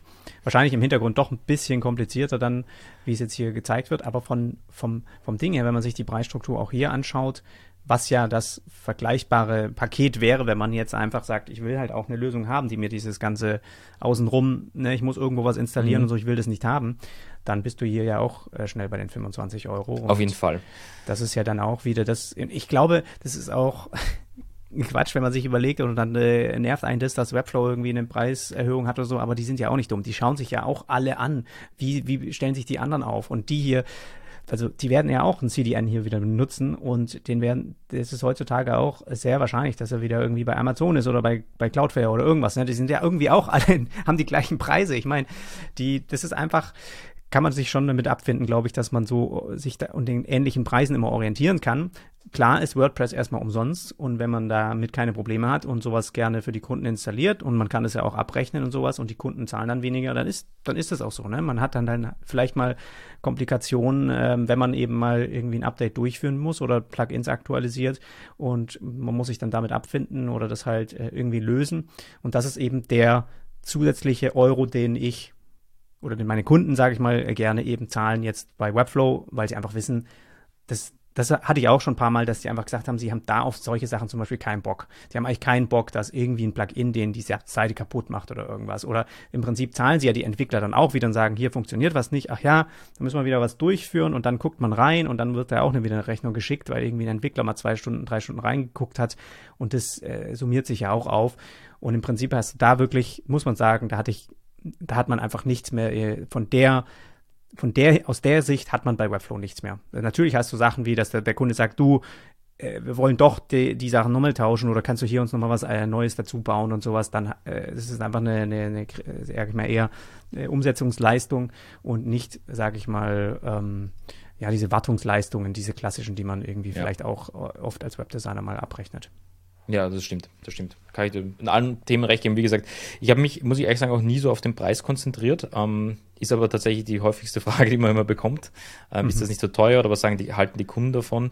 Ähm, da geht es, glaube ich, eher nur auf welche Kunden du auch tatsächlich dann in deinem Repertoire hast. Also bei mir ist es so, ähm, also so, so 20, 30 Euro monatliche Kosten, da muss ich sagen, ist kaum ein Kunde bei mir, der so sagt, oh, um Gottes Willen, ähm, das können wir nicht bringen. Und genauso auch diese Thematik, äh, ja, wo liegt das Ganze oder, oder ist, ist vielleicht in der Zukunft wird das ein Problem? Das ist schon etwas, was immer die Kunden ansprechen und ich sage ihnen dann mhm. meistens, ehrlich, dass aus meiner Erfahrung heraus, dass wir die Webseiten so bauen, dass die wirklich lange laufen würden. Auch wenn mir was passieren würde und die hätten mich als Ansprechpartner nicht mehr, könnte da jemand anderer sofort dran ansetzen und auch weitermachen. Ich mache doch kein Geheimnis draus. Und mhm. ähm, das ist ihnen auch tatsächlich wichtig. Ja. Aber das ist bei Webflow natürlich dann noch ein bisschen geschlossener als, als wahrscheinlich bei WordPress. Ja. Du, hast du dich heute eingestellt, eine lange Folge hier mit mir zu machen? Äh, können wir machen, ja. wir sind schon fast, aber gut, wir hatten ein bisschen vor, Vorabgespräche, aber es ist wahrscheinlich bald die Stunde schon wieder voll. Ja. Aber wir haben, ich finde die Themen, die wir noch äh, zusammen im Board aufgeschrieben haben, finde ich interessant, deswegen, ich würde hier eigentlich ungern abrupt ähm, das irgendwie schnell auflösen, aber ich habe jetzt heute nichts mehr vor, deswegen können wir gerne noch weiter quatschen. Ja, lass gerne auf die ja. Themen eingehen, ja. Also, ein Thema ist noch, ich habe es gerade hier offen noch, ähm, sind so Animationen und sowas. Mhm. Hast du da ein bisschen in Webflow mal äh, dich reingeklickt? Ja. Das war zum Beispiel eine Sache, warum ich mich da so ein bisschen rein verliebt habe, weil einfach das war mir immer als Designer, fand ich unheimlich verlockend und geil, aber war mir irgendwie verschlossen, weil ich kein JavaScript schreiben konnte oder irgendwas selbst animieren konnte. Und dann konnte ich das mit Webflow dann machen. Das war so ein Punkt, den ich ziemlich schnell toll fand. Äh, genau, hast du dir das mal angeschaut oder wie, wie ist das im Vergleich jetzt bei, bei Elementor? Ja, also äh, das ist ein, ein, ein, auch ein riesiger Selling Point von Webflow, ähm, was auch die, also viele sagen ja von außen, ich sehe, wenn eine WordPress-Webseite, eine WordPress-Webseite sehe ich das. Ähm, mhm. Das stimmt grundsätzlich in irgendeiner Form schon, ja, weil du eben auch, ich sage mal, einfach die, ich weiß nicht wie viele WordPress, ich glaube 40 Prozent oder 45 Prozent der Webseiten online sind, sind ja mit WordPress gemacht. Deswegen haben wir das Gefühl, dass man das auch irgendwie alles gesehen hat. Und auch meine Webseiten schauen wahrscheinlich zum Teil wahrscheinlich nicht so designlastig aus wie deine. Ähm, auch aufgrund dessen, weil natürlich äh, die, die, die Möglichkeiten bei der Webseite vielleicht eine Animation oder so reinzunehmen, natürlich auch abhängig vom Tool sind. Und da wären wir eben schon bei dem Thema bei Webflow ist das richtig cool. Ja, also dass wenn man das sich mal, da habe ich jetzt so, ich würde sagen, drei, vier Stunden probiert ähm, und auch mal die eine andere Animation kopiert und mir die angeschaut, wie die gebaut wurde. Ähm, da kann man sich ja wirklich, wie du schon sagst, seine eigene, ähm, ähm seine eigenen Animationen so bauen, wie man möchte und das sind eigentlich die Grenzen, äh, gibt es keine oder würde ich jetzt so auf die Schnelle nicht sehen. Und da gibt es sehr wohl, also bei Elementor, vor allem im speziellen Fall und auch bei anderen ähm, ähm, Bildern, gibt es sehr schnell Grenzen. Entweder haben die eine Animation integriert, ja, aber du kannst keine bauen. Ja, das heißt, du greifst dann entweder auf was Externes zurück, dass du sagst, du nimmst ein externes Slider-Skript oder Animationsskript, ähm, um irgendeine 3D-Animation oder irgendetwas mit reinzunehmen. Ähm, du hast schon bei Elementor zum Beispiel hast du schon so Motion-Effekte, ähm, dass irgendetwas rausfaden soll etc. und auch mit dem Viewport, mit dem du arbeiten kannst. Ähm, das gibt es, aber die sind begrenzt. Also das sind halt so klassische, du kennst es eh auch Fade-in, Fade-out, Hüpfen, Grow, ähm, was auch immer Effekte. Aber wenn ich jetzt dort sagen würde, okay, ich möchte jetzt einen Spezialeffekt, den ich mir jetzt so durchdacht habe oder in Figma gebaut habe oder wie auch immer, ähm, da ist man bei WordPress sehr schnell eben da, dass man dann sagt, okay, man entwickelt das dann. Ja? Ähm, äh, das Screen Design wird einfach nachentwickelt sozusagen oder, oder developed, so wie das, das von der Kreativagentur gekommen ist. So haben wir es immer gemacht oder so habe ich es gemacht. Ähm, genau. Nicht, dass ich selber entwickelt habe, aber ich habe das dann immer abgegeben, habe gesagt, diesen Part bräuchte ich von dir entwickelt, den Rest kann ich bauen mit Elementor. Ja. ja. Und die machen das dann mit, mit, mit GSAP oder sowas? Oder?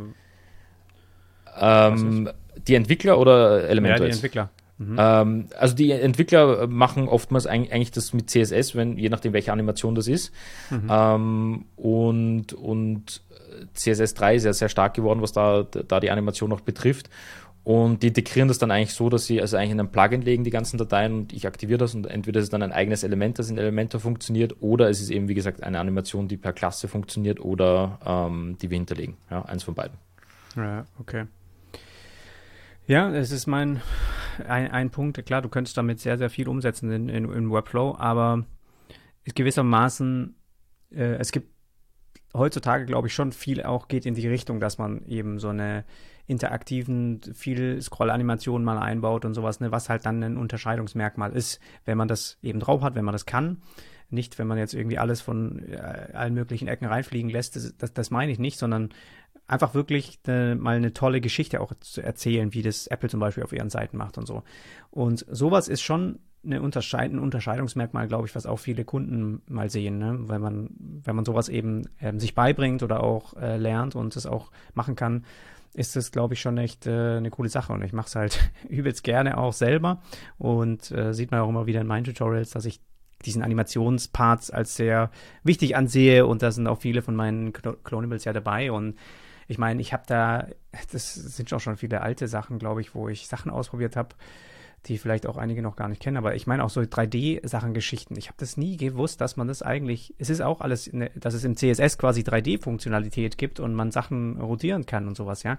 Und ähm, als ich das damals erstellt habe hier, das ist, waren alles nur mit 2D-Sachen, aber alles kann sich hier irgendwie in der Perspektive verändern, ja, und ähm, zueinander scrollen. Du kannst bis auf den kleinsten Endpunkt entscheiden, in welcher prozentualen äh, Scrollhöhe das dann reinkommen soll.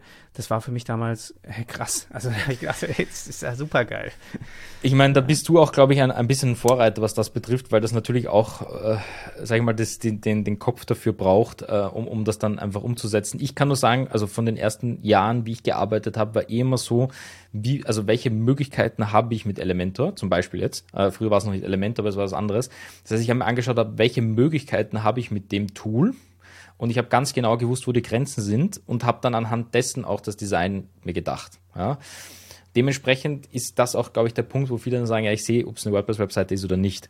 Bei Webflow, und das ist das, was mich auch so dorthin gezogen hat, ähm, ist genau ja das weil sich das auch entwickelt hat bei mir, zum Beispiel in die Richtung, weil ich komme eigentlich aus dem Punkt, so ich habe mich selbstständig gemacht, ich habe das jetzt nie großartig gelernt und habe dadurch Design gelernt und mittlerweile ist es mehr Design und, und, und Webdesign als rein nur mehr WordPress und bei mir hat sich dann das auch gedreht, ja, wie deine, deine Animation jetzt und ähm, ich habe dann gemerkt, ah, e-, eigentlich sollte man es äh, so machen, wie es eben die Kreativagenturen gerne hätten. Man denkt sich eben etwas aus und geht dann ins Tool und setzt es einfach um. So. Und das war, ähm, sage ich mal, am Anfang nicht so bei mir. Ja, das heißt, am Anfang war es eben anders. Ähm, am Anfang habe ich eher geschaut, welche Möglichkeiten bietet mir das Tool und in denen bewege ich mich. Aber nicht, was wäre richtig cool und das würde ich gern umsetzen, weil ich gewusst habe, dass das einfach die Ressourcen nicht hergeben würden. Ich müsste es programmieren lassen oder ich möchte, müsste es anders machen. Genau. Dementsprechend, ähm, ja, hat man sich dann vielleicht auch ein bisschen selber in eine Box eingesteckt, wo man noch nicht mehr rauskam. Ja, ich finde es halt schade, dass, weil es gibt viele Designer, die, glaube ich, auch gerne mal kleine Details sich ausdenken, auch im Layout-Prozess schon, und dann aber an so eine, eine, Blockade stoßen, weil sie in der Umsetzung quasi das selbst dann nicht, nicht schaffen oder sowas. Oder das weiß ich zumindest auch, was mal in, in, auf Discord oder in Foren oder sowas dann diskutiert wird, wenn es halt in WordPress irgendwie, wie, wie könnte man das irgendwie machen und dass es dann schwierig ist, ja. Gerade so einfache Sachen, dass sich jemand überlegt, ich möchte jetzt hier diese Navi, dass die eben kleiner wird, wenn ich an den Punkt scrolle oder der Content anfängt. Das sind halt so Kleinigkeiten, wo man eigentlich, die ja super schnell gemacht sind, aber wo man einfach vielleicht bisher einfach die Möglichkeiten nicht gegeben waren. Ähm, und das, das finde ich schon cool, dass man das einfach, dass einem das frei steht, wenn man diese Kreativität mitbringt, kannst du solche Sachen auch ohne Probleme umsetzen. Das habe ich schon ähm, ziemlich, als ziemlich, ziemlich einen Bonuspunkt auch bei Webflow gesehen, ja. Okay, ähm, dann haben wir noch dieses Thema, ja gut, geschlossenes versus offenes System.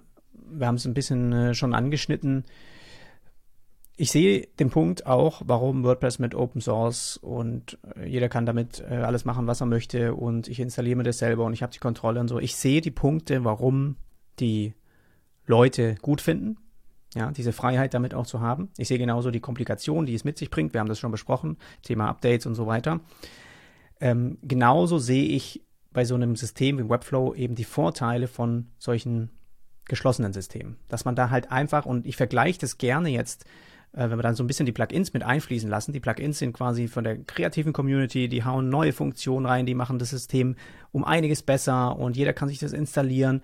Irgendwann hast, fängt es halt an, dass so ein bisschen Chaos damit reinkommt. Es ist nicht so wirklich geordnet und das ist was, was zum Beispiel von Webflow, was jetzt langsam eben anfängt durch die ähm, Webflow-Apps, dass man sich das quasi installieren kann in sein Projekt, ja, und die Funktionalität also erweitern kann. Und das ist auch so ein bisschen wie die Plugins. Ähm, jeder Entwickler könnte so solche Apps dann sozusagen schreiben. Und das fängt jetzt so langsam an. Aber hier siehst du einen ganz ähnlichen Prozess, wie das zum Beispiel ähm, Apple handhabt. Und die haben auch einen App Store erschaffen, bei dem kein Entwickler einfach per Klick seine App publishen kann und jeder kann sich die installieren. Du durchläufst immer einen Kontrollprozess, wo eben die Qualität geschaut wurde, wo guckt, da ist der Code, macht er uns irgendwas kaputt, kann der, ist der auch d'accord mit unserem Designer, funktioniert der auch, ja? Und in gewissermaßen, ich kenne, ich weiß, woher die Leute quasi kommen, wenn sie sagen, das, das, das finde ich nicht so gut, wenn das so kontrolliert wird, weil man im Prinzip dann von heute auf morgen gerade so eine Preisstruktur erhöhen könnte oder dies und jenes bestimmen könnte, ohne dass die Community das entscheidet, ob wir das gut finden oder nicht, ja. Ähm, und diese, diese Kontrolle haben wir sozusagen Webflow überlassen. Sie, äh, natürlich versucht jeder so rüberzukommen, als ob wir auf die Community hören und wir machen das, was ihr braucht und was wir, was ihr wollt und so. Aber am Ende ähm, entscheidet das Unternehmen, was, was sie eben, wohin sie möchten. Und ähm, trotzdem finde ich das, wenn ich es mir bei Apple anschaue, immer wahnsinnig angenehm, dass ich quasi im App Store weiß, ich kann mir die Sachen installieren, ohne mir ein Virus reinzuholen oder irgendwas. Ne? Also die sind einfach da, äh, die sind kontrolliert worden und ähm, das vergleiche ich ganz gerne jetzt bei diesen ähm, Bereich Plugins zum Beispiel oder halt äh, Apps jetzt hier bei Webflow, vergleiche ich das so ein bisschen damit, weil es bei, bei, bei Apple auch ganz stark so ist, dass da die Entwickler quasi erstmal äh, was einreichen müssen und dann wird das, da wird da drauf geschaut. Und genauso ja, hast du bei so einem geschlossenen System eben diese Möglichkeiten nicht jetzt einfach die Webflow das, den Designer runterzuladen, ja. Das ist ja was bei, bei, bei WordPress, äh, du installierst es auf welchem Server du haben willst, genauso das, was ja viele auch bemängeln, lass mich entscheiden, ob ich den Server in, den, in der EU haben will oder ob ich einen weltweiten äh, CDN haben will. Warum können wir das nicht entscheiden? Und ich denke, die, die, die, solche Unternehmen, die hören das schon, aber es ist für die nicht so schnell umsetzbar, wie wir uns das manchmal vorstellen. Und es geht jetzt zwar schon ein paar Jahre und Thema DSGVO ist auch für viele lästig, gehört aber irgendwie dazu. Und das wird schon, das ist schon nervig auch, dass man da, dass sie da vielleicht nicht schneller einem entgegenkommen mit solchen einfachen Einstellungen eigentlich aus unserer Sicht. Ich weiß nicht, wie kompliziert das im Hintergrund ist, aber genau da macht sich das bemerkbar, weil ich habe jetzt für meine Kunden ja keine Lust, jedes Mal den Source Code runterzuladen, per FTP irgendwo hochzuladen und dann gibt es eine Änderung, dann gehst du wieder in Designer und dann lässt es wieder runter und so. Ne? Das machst du mal bei einem bei einer Marketingaktion, wo du irgendwie einen One-Pager baust, abgestimmt, fertig, schieben wir hoch, da kannst du das machen, dann ist es egal, da endet man nichts mehr oder die wird irgendwie gelöscht nach zwei Monaten. Ähm, aber bei diesen ich finde es super angenehm, eigentlich diesen Ort zu haben, wo ich weiß, ich gehe zu dem Dashboard, dann öffne ich von dem Kunden das Projekt und ich habe da alles irgendwie drin und ähm, ja, alles hat die gleiche Version und so. Ich finde das total angenehm und bin wahrscheinlich da nicht so abgelenkt von, hey, es könnte doch sein, dass Webflow damit irgendwie Schabernack treibt. So, weil ich, klar, ich intensiv mich, habe mich damit intensiv beschäftigt und habe auch ein gewisses Vertrauen aufgebaut zu den Gründern und so weiter. Und es ist kein Aktienunternehmen, also sie sind nicht eine Börse oder sowas. Also das heißt, die haben immer noch eigene Entscheidungen, sind nicht getrieben vom Geld oder irgendwas. Und äh, es ist so, ich habe da schon großes Vertrauen, aber ich kann das trotzdem verstehen, warum diese offenen Systeme einfach auch attraktiv sind für viele. Ich glaube trotzdem, dass es bei WordPress der Nummer eins Grund der das, kost, die, das ist, dass es kostenlos ist. Nicht, weil es Open Source ist, sondern weil es halt einfach erstmal kostenlos ist. Genau, also äh, es ist wieder gestützt von der Community, auch durch kostenlose Arbeit. Ähm, die Community ist irrsinnig stark. Wir hatten ja vor kurzem wieder das WordCamp hier in Wien, ähm, wo auch eine, eine, eine Agentur hier in Wien das äh, dann hier immer veranstaltet. Das heißt, man hat ja schon auch dieses Plugin-Verzeichnis, wo auch WordPress prüft und da ist nicht so einfach reinzukommen, ob du dein Plugin dort for free anbieten kannst. Und das ist oftmals ähm, dann immer mit einem Call to Action zu einer Pro-Version, die du dann auch installieren kannst. Es ist teilweise geschlossen, teilweise offen, ähm, weil wie gesagt bei WordPress.com konntest du dann auch keine Drittanbieter sozusagen mit reinholen, weil die dort dir das, äh, das Erlebnis bieten, auch wie Webflow. Und dort geht das dann eben nicht. Ja? Das heißt, du kannst kein drittes Plugin einfach kaufen und installieren, damit sie gewährleisten, dass die Qualität auch aufrecht bleibt. Das heißt, die haben das schon auch irgendwie integriert, aber eben nur bei WordPress.com, wo auch ein, ein, ein, ein, sag mal, ein Gegenträger, ein wirtschaftliches, nämlich Geld, ähm, den sie dann nehmen für, für dieses Thema.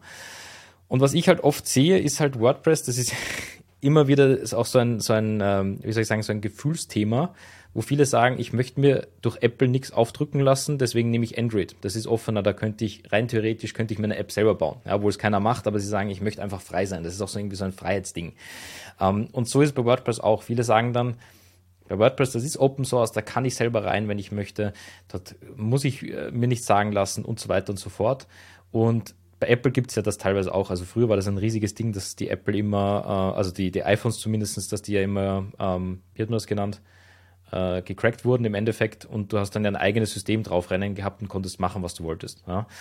Äh, das heißt, es gibt immer diese, diese zwei, finde ich, diese zwei Themen ähm, oder diese zwei Lager, die sich da dann auch immer sagen, na, ich möchte lieber die Freiheit haben, die anderen sagen, nein, du, ich möchte das alles in einem Punkt haben.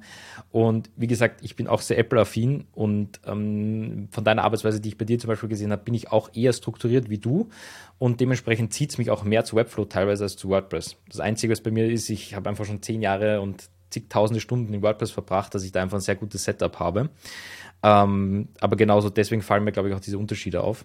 Und wird man sehen, wo das hinführt. Ja, Shopify hat ja auch ihre eigenen Apps ähm, intern, die kosten dann sogar monatlich. Ja, das ist auch immer eine Option, dass man dann sagt, okay, man bucht vielleicht bei WordPress irgendwann oder halt bei, bei Webflow auch monatlich dann einfach eine, eine Pro-Version, die man dann dort auch nutzen kann. Ähm, ich glaube, dass auch viele durch die Plugins sich dann eben auch die Webseiten kaputt machen bei WordPress, muss ich ganz ehrlich sagen, weil halt für jede Kleinigkeit was dazu installiert wird. Einerseits kannst du dann eben so wie für eine Funktion vor, wie zum Beispiel ein Transparent Header oder da sucht halt jeder nach dieser Funktion mit Plugin im Zusammenhang, installiert die und dann war's das. Ja. Ähm, Kontrolle gibt es da nicht wirklich ja, von Seiten von WordPress. Mhm. Ja, ich glaube auch die, es gibt so ein bisschen die Diskussion auch bei Apple, dass es halt mittlerweile schon auch eine Größe erreicht hat als Unternehmen, wo es schwierig ist, um, sage ich mal, Entwicklern etwas zu verbieten, zum Beispiel Apps über einen Browser zu öffnen oder zu installieren oder sowas, ne?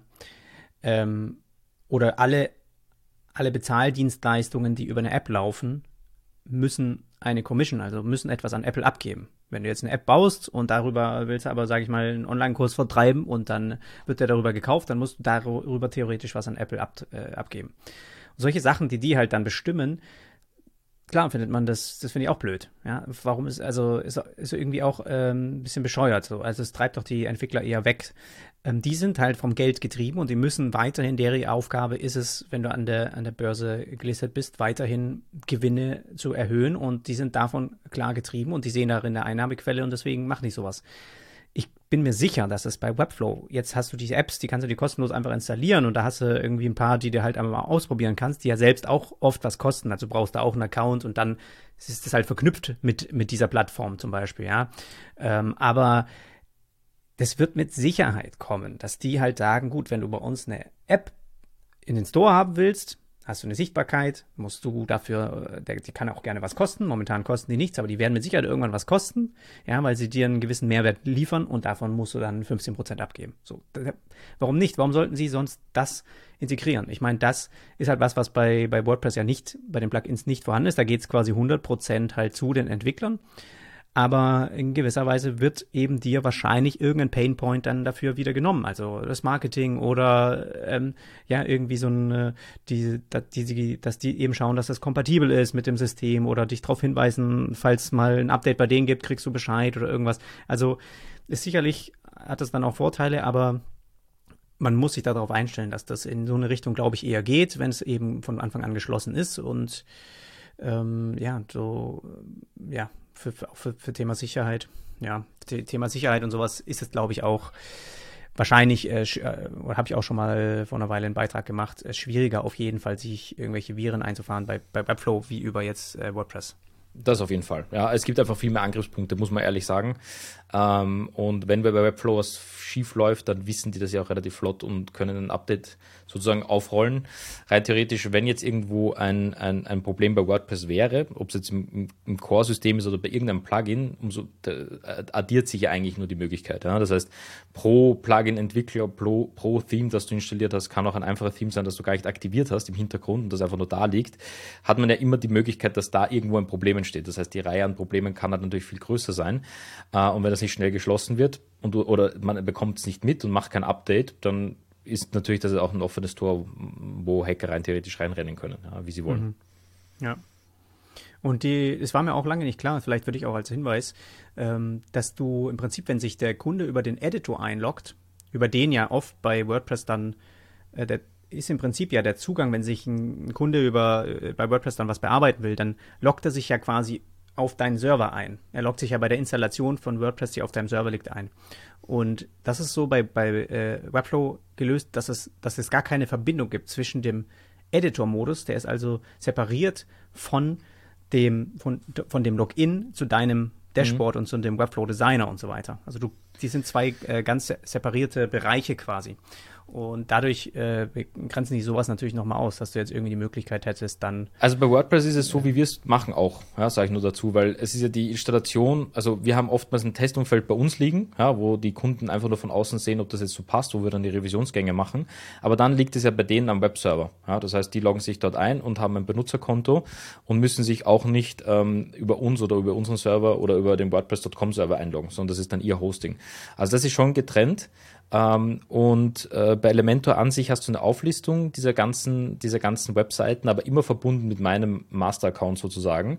Das heißt, dort können sie sich auch nicht einloggen. Das heißt, das ist DSGVO-technisch natürlich schon geregelt und wir haben, also, oder ich habe mit meinen Kunden auch immer äh, eine Auftragsdatenverarbeitung, wo ich eben das auch kurz abkläre. Ja, dass wenn ich mich wo einlogge bei Ihnen oder Kundendaten von Ihnen sehe oder irgendwelche Anfragen, ähm, dass wir das auch offiziell als Agentur verarbeiten dürfen ja, oder als, als, als Webdesigner. Ja. ja. So, du hattest du Anwendungsbeispiele reingeschrieben noch? Oder hattest du das? Ähm, ich, das? ich glaube, das war eher, weil wir haben jetzt eh schon viele Anwendungsbeispiele besprochen. Ja. Also es war einfach nur generell, ähm, ja. genau. Okay. Lass uns ein bisschen Ausblick machen und dann äh, das Ganze abschließen. Ähm, ja, wohin denkst du, wo, wo die, die Branche sich ein bisschen bewegt? Ich meine, wir sehen sowas wie in der Art wie Webflow immer mehr. Wir sehen auch die Page-Builder bei, bei WordPress immer mehr. Aber allgemein siehst du auch WordPress nochmal sich wandeln irgendwie mal wirklich nochmal radikaler, dass die sehen, dass es von Anfang an vielleicht auch mehr Sinn macht, ja, so ein, was Visuelles mehr da in die Richtung zu gehen. Ich meine, auf der Website WordPress.com hat man es ja ein bisschen gesehen, dass die schon auch äh, mit, äh, es heißt irgendwie Blocks oder sowas, dass man da irgendwie so Blöcke hat, die man halt dann bearbeiten kann. So, ähm, aber siehst du da, ja, das sich nochmal verändern oder glaubst du, ähm, ja, das ist was, was von diesen Bereichen oder den Page-Bildern, was, was da so ein bisschen die, die, die Zukunft ist. Ja, also genau, WordPress an, also WordPress für sich möchte in diese Richtung gehen. Ja. Ähm, die haben eben mit dem, äh, der nennt sich Gutenberg Editor, ähm, haben sie das eben mit diesen Blogs eingeführt, dass man eben auch sozusagen ein Full-Site-Editing hat. Ja? Das heißt, dass man die komplette Seite wirklich für sich bauen kann und nicht mehr eben klassisch mit Theme oder dann ähm, Theme und Plugin, was auch immer für ein Page-Builder das dann ist, arbeitet. Dementsprechend, die entwickeln sich schon sehr stark dorthin und die haben auch, soweit ich das jetzt in, in, intern immer mitbekommen habe und auch von den Leuten, mit denen ich spreche ähm, und auch den Entwicklern, kriegt man schon mit, dass die auch verstehen, wir müssten uns auch dorthin wandeln. Auch wenn es natürlich Open Source ist und grundsätzlich völlig egal ist, aber die Community ist einfach so riesig, die fordert das auch ein bisschen. Ähm, und es gibt eben diesen ganz großen Teil in der Community, der eben sagt, wir wollen eigentlich nichts zusätzlich noch installieren, nur das Nötigste. Ähm, natürlich so SEO-Plugins und so weiter, klar, aber ansonsten nur das Nötigste. Und das entwickelt sich sehr stark jetzt schon gerade dorthin. Ja. Das ist wirklich nicht gut gelöst derzeit, äh, muss ich echt zugeben, also aus meiner Sicht. Äh, wenn man das zu Webflow vergleicht, auch dieses Full-Site-Editing von, von WordPress ist einfach katastrophal. Ja. Es ist zu dem jetzigen Zeitpunkt. Ähm, es wird besser, aber es ist viel komplexer, als man sich, als man sich das denken kann. Ja. Also es ist eher, man merkt einfach, dass bei WordPress.org viele Entwickler auch im Hintergrund sind, die eben so auch denken. Ja. Bei Webflow hat man eher das Gefühl, das könnte ein, ein Designer entwickelt haben ja, oder mitentwickelt haben. Ja. Ähm, das ist, das ist vielleicht die große Unterscheidung, aber es tut sich sehr viel und die Zukunft für WordPress ist auf jeden Fall äh, aus meiner Sicht sehr, sehr sicher. Ja? Ähm, einfach deswegen, weil die Community das sehr, sehr stark tragend ist. Ähm, genau, aber wo es dann tatsächlich landet, ähm, weiß ich nicht. Ich glaube, sie wollen dort landen, wo auch dann Webflow und Co. ist, ja, dass man das alles ein bisschen so geschlossener hat und auch im, im Full-Site-Editing hat und mit, mit klugen Möglichkeiten. Ähm, ist aber jetzt noch ein, einen guten Satz weg davon, ja, würde ich sagen. Wärst du offen dafür, auch äh, mit Webflow quasi jetzt da so einen Switch zu machen oder zumindest äh, Projekte, neue Projekte damit zu bearbeiten? Äh, ja, ähm, ich habe mich natürlich voll, also auch meine Strategie derzeit ist halt natürlich voll, voll auf WordPress ausgerichtet und äh, ich empfehle das auch gerne noch immer weiter oder, oder sonst irgendetwas. Was ich schon in der Zukunft machen werde oder was ich jetzt merke, ist, dass ich projektbasierend dann entscheiden werde, in welche Richtung es geht. Ähm, es gibt einfach ein paar Dinge, die ich glaube, ich derzeit mehr in, in WordPress sehe, gerade wenn es um API-Anbindungen geht. Ähm, interne technische Umsetzungen, ja, wo es hochkomplex wird, die ich teilweise dann auch mit, mit äh, Entwicklern umgesetzt habe, da sehe ich einfach nicht den, den Markt dafür mit Webflow. Ja, muss ich ganz ehrlich zugeben, da ist einfach äh, so dieses Dashboard hinten anzubinden ähm, und, und, und dann auch mit, mit Custom Post Types etc. zu arbeiten, so wie wir es jetzt machen. Das, das würde mir fast bei Webflow noch ein bisschen fehlen, äh, auch obwohl es eine CMS-Möglichkeit gibt. Ähm, beziehungsweise würde ich mich vielleicht aus jetzigem Wissensstand heraus noch nicht darüber trauen, diese Projekte in, in Webflow mal zu probieren. Aber ein Großteil der Webseiten, wo es wirklich sehr designlastig ist und, und vielleicht noch mit einem Blog dazu, ähm, also da werde ich wahrscheinlich früher oder später das erste Projekt mit Webflow umsetzen. Ja, und mit einem Testkunden für mich, aber es wird tatsächlich ein, ein Webflow-Projekt, ja. ja. Ja, super. Vielleicht aus meiner Sicht auch nochmal, weil ich mir auch Gedanken mache, wo, wo Webflow so ein bisschen sich hintreibt. Und ich glaube, dass sie ein bisschen gemerkt haben in den letzten Jahren, was ich eigentlich ganz interessant fand. In den Anfängen war das eher so die, die Headline auf der Startseite bei Webflow quasi, bau dir deine Webseiten in einem visuellen Editor ohne Programmierkenntnisse, quasi wie einfach, du musst nicht programmieren können, du kannst dir damit aber alles bauen, sozusagen, ja. Und ich glaube, die haben immer mehr gemerkt, dass halt sehr viele eigentlich auch Webdesigner, die aber mit Entwicklerkenntnisse oder auch wirklich welche, die eigentlich mühelos programmieren könnten und das alles auch von Hand programmieren könnten, darin einen Vorteil sehen, weil sie einfach einen Geschwindigkeitsboost bekommen. Ja, und den Code nicht von Hand schreiben müssen. Und deswegen auch mehr von wirklichen ähm, Profi-Programmierern so ein Tool wie Webflow nutzen.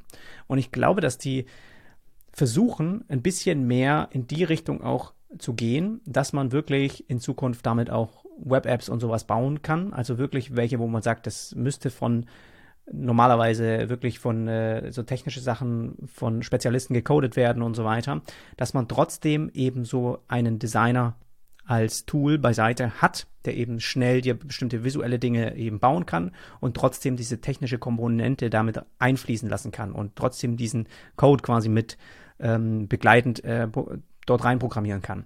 Und ich glaube, die sehen das, weil das wird auch in der Richtung immer wieder, äh, immer mehr genutzt jetzt momentan, dass man wirklich äh, sich da eigene JS-Files und sowas die mit einfügt und so, ne, und dadurch deine Seite nochmal äh, krass weiter aufpimpt mit Funktionen, die einfach so von Haus aus nicht gegeben sind. Und dann hast du halt auch durch diese ganze API, die sie nach außen hin echt ein richtiges, gutes Schritt vorwärts gebracht haben, jetzt seit dem äh, letzten Webflow-Event, ähm, dass sie das, da merkt man, dass sie halt bewusst jetzt dahin gehen wollen, dass du gerade wenn du so eine Plattform wie Shopify hast, wo du weißt, du kannst dort Apps installieren, dass du die Möglichkeit hättest, quasi eine Shopify Store zu eröffnen, diesen aber mit Webflow zu designen. Dass sie quasi da so eine Schnittstelle schaffen, ähm, wo du dann wirklich Webflow einfach als Designer-Tool, egal für welche Plattform, ja, nutzen kannst, um damit ähm, das äh, Ganze aufzubauen und die Funktionalität oder die Besonderheit, die diese Plattform eigentlich hat, weswegen du da hingehst, die bleibt da auch. Und man versucht jetzt nicht den Konkurrenten zu bauen, sondern irgendwie wie so ein bisschen headless ähm, System, was du einfach einsetzen kannst, egal äh, was du jetzt brauchst. Und ich glaube, dass das auch sehr angenehm wäre, weil dieses Thema auch Shopify zum Beispiel E-Commerce da kannst du, ich meine, der Fokus von Shopify ist wahnsinnig stark auf die, auf diese eine Sache auch. Und du kannst schwierig, glaube ich, da, es gibt so viele, die da Konkurrenzprodukte zu bauen, aber immer, immer wieder gehen Kunden immer zu Shopify und die sind ja auch super. Und ähm, ich, manchmal ist es gar nicht so sinnvoll, da zu versuchen, glaube ich, was eigenes, ähnliches aufzubauen, sondern vielleicht so lieber zu gucken, wie können wir es integrieren und wie können wir den, den Mehrwert trotzdem für, von dem, was wir bieten, dort mit integrieren. Und das fände ich eigentlich zum Beispiel eine geile Sache, wenn du halt einfach den Shopify Store, das, das Design einfach, und da gibt's ja auch Themes oder irgendwas, ja, da, da kannst du ja auch Sachen installieren. Wenn du das aber in irgendeiner Weise halt diese Verknüpfung über die Schnittstellen, dass die halt wissen, okay, wir können hier Webflow ansprechen und wir können dann das einfach öffnen, das Projekt in, in Webflow und dann halt äh, anfangen, ähm, zu layouten und das Sachen, die Sachen umzusetzen. Das fände ich mega und ich glaube, dass es ein bisschen mehr in die Richtung halt auch geht, dass sie da offener werden gegenüber halt auch äh, was man, was man anknüpft äh, an dieses Tool ja. und das halt als begleitendes Werkzeug einfach benutzt. Also so gesehen äh, kann ich dir vollkommen recht geben, weil ich würde sofort Elemente mit Webflow äh, austauschen. Ähm, hätte ich die ein oder andere Möglichkeit noch, die ich jetzt sagen wir aus technischer Sicht bei, bei Webflow vielleicht noch auch noch nicht gesehen habe, muss ich auch ehrlich zugeben, ähm, oder auch noch nicht getestet habe, um zu sagen, im Hintergrund ähm, äh, mit API-Anbindungen und, und, und, und, und so wirklichen Custom, Custom Post-Types und die man da aufbaut und ich weiß nicht was alles. Ähm, dass, dass das auch ein, ein cooler Ausgleich wäre. Also dieses ganze Headless CMS-Thema ist auch in der WordPress-Welt sehr groß. Ähm, genau, und dementsprechend sehe ich auch so und ich glaube, Webflow blüht genauso eine tolle Zukunft wie WordPress. Also ich glaube, die können alle zusammen, vor allem wenn sie sich vielleicht auch mal an den Tisch setzen und sich auch mal austauschen und miteinander vielleicht mal kurz von dem anderen lernen, ja, ähm, auch mal zu schauen, dass man vielleicht nicht noch 100 Page-Bildern aufmacht äh, bei WordPress, ja, äh, sondern vielleicht mal bei einem bleibt und sagt, das ist den, den wir auch empfehlen oder den wir integrieren oder so, dann wäre das äh, ein, ein Traumzustand. Auch für mich, ja, ich bin einfach äh, Minimalist, auch in der Arbeitsweise und, und auch so. Und ich, äh, genau, das zieht mich auch zu Webflow, muss ich ganz ehrlich sagen. Einfach weil das dann alles eben geregelt ist und in einem Dashboard und äh, ist irgendwie geschlossener ist, fühlt sich für mich auch besser an, ja, als, als, als, als WordPress vielleicht teilweise, obwohl ich schon zehn Jahre in WordPress verbringe. Äh, und das sagt, glaube ich, auch schon einiges, ja. Obwohl ich das Webflow das erste Mal 2017, glaube ich, gesehen habe äh, und mal kurz probiert habe und dann wieder gut sein habe lassen. ähm, ja. Genau, aber trotzdem sehe ich die Zukunft auch so, ja, ähnlich. Ja. Ich glaube, es ist auch wichtig, auch wie du das bist, wie du es ja bist, offen für diese neuen Dinge.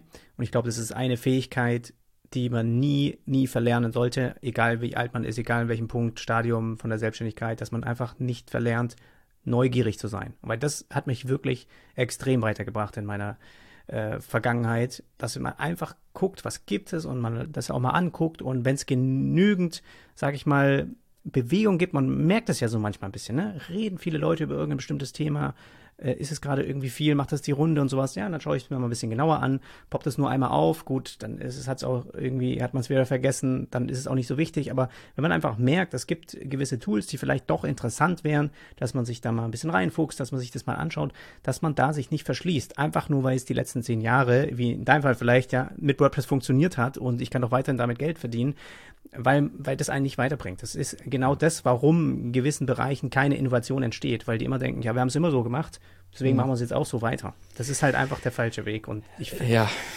ich würde auch von mir sagen, ich würde nie für immer bei Webflow bleiben. Ne? Wenn sich mhm. da was Neues auftut, ich gucke mir genauso Framer mal an. Ich gucke mir genauso andere Systeme an und schauen, was machen die gut. Ja, also es ist einfach ein momentan ein Zeitpunkt, wo ich mich da sehr wohl fühle und es hängt ja auch davon ab, ne, was für Kunden hat man, mit wem arbeitet man zusammen, was sind Anforderungen, wie kann ich die lösen und momentan ist es einfach passend für mich und für die Arbeitsweise, die ich momentan habe und das ist halt ähm, kann sich aber natürlich in fünf Jahren wieder ändern. Ja. Auf jeden Fall. Ja, also das Schlimmste, was ich gesehen habe, ist, wenn jemand äh, per Du nicht sich ändern möchte oder offen sein möchte für etwas. Also ich habe nicht umsonst so viel Geld für die verschiedensten Tools ausgegeben und das war jetzt natürlich nicht nur WordPress und, äh, und, und sonst irgendetwas, sondern ähm, ja auch klassisch so, dass man mal statt Adobe XD sich mal Figma anschaut, dass man sich mal statt Google Fonts irgendwas was anderes anschaut, dass ich meine irgendwie offen bleibt und auch äh, also in die ganzen Bereichen, die man auch im Unternehmen oder als, als, als Selbstständiger da nutzt, dass man da wirklich offen bleibt, weil sonst äh, ja sonst verkommt man und dann schaut man, wie gesagt, wie der Dinosaurier hinter mir aus, immer sage ich ganz gern, sage auch meinen Kunden, dann bleibt man einfach stehen und dann wird man auch irgendwann ausgestorben sein. Ja? Und äh, ich habe auch tatsächlich äh, null Ängste gegenüber der Zukunft, obwohl natürlich vielleicht mit AI und ich, ich weiß nicht, welchen Tools dann noch, die dann rauskommen, vielleicht ein Großteil meiner Arbeit äh, weggenommen wird, unter Anführungszeichen, wie es dann einige frustrierte Leute nutzen. Aber das liegt doch einfach daran, dass die Branche und auch die Agenturbranche, du kennst das auch selber, sehr eingeschlafen ist, finde ich. Ähm, und wir zwei uns da ja auch schon hier und da ganz stark da, dagegen aussprechen, wo wir sagen, hey, so klassisch irgendwie eine 50-Mann-Agentur, muss wahrscheinlich irgendwann nicht mehr, ja, sondern eher spezialisiert mit kleinem Team und äh, das, das, das Ding ist dann besser für den Kunden. Ja. Aber das, äh, genau, wäre dann nochmal ein anderes Video, ein anderes Thema, um, um dieses riesige Agenturthema und Agenturbranche-Thema aufzureißen. Ja, aber. Ja. Ja, aber es ist ja genau der Grund, warum diese, weil solche neuen Tools immer mehr ermöglichen, was du früher einfach nie genau. alleine hättest machen können. Ne? Du hast ja. halt jetzt solche und so, deswegen muss man dafür offen sein, klar. Genauso wie ich auch ich habe jahrelang mit Sketch gearbeitet und habe die Vorteile von Figma gesehen und dann arbeitet man halt mal mit Figma und jetzt arbeitet man sich da ein und sowas. Also dieses, äh, ja, Photoshop haben wir auch irgendwann hinter uns gelassen, weil es einfach mhm. keinen Sinn macht, damit UI-Layouts anzulegen und dann äh, hat man andere Tools benutzt. Also Canva. Es war genau ja. das gleiche wie, wie bei anderen Tools. Canva ist gekommen und viele haben gesagt, gut, jetzt mache ich 19% in Canva und nur mit 10% in Photoshop, habe keine Lust mehr drauf. Ja. Also fertig. Ja. Ist auch okay so, der Markt sagt so oder so, was die Leute wollen. Der Markt genau. regelt das für sich ja schon allein irgendwie. Ja. Ich fand es super angenehm, dass das heute mal eigentlich ein, wie man es so kennt, klassischen Podcast, der mal länger gehen sollte. Mhm, ja. Das finde ich eigentlich eh ganz gut. Und äh, ich glaube, wir könnten da auch immer wieder mal so, auch wenn wir, wir haben, äh, du hast auch ähnlichen Content natürlich bei dir auf dem Channel, aber irgendwie ja doch auch mehr natürlich mit äh, Richtung WordPress. Mhm. Trotzdem finde ich das ganz gut, diese technischen, diese mal neuen Entdeckungen oder sowas äh, zu diskutieren und auch da mhm. mal zusammen einen Blick drauf zu werfen, weil man halt dann so ein bisschen diese, diese Welten da zusammenbringt. Ja. Und ähm, das finde ich, finde ich cool, fand ich heute cool und auf jeden Fall danke, dass du dir Zeit genommen hast. Ich verlinke alles zu dir und zu deinen Kanälen, Social, Website und so weiter. Ich verlinke das alles in der Videobeschreibung und in den Podcast Show Notes. Und ansonsten äh, sage ich genau, danke, bis zum nächsten Mal und mach's gut. Ich sage auch danke.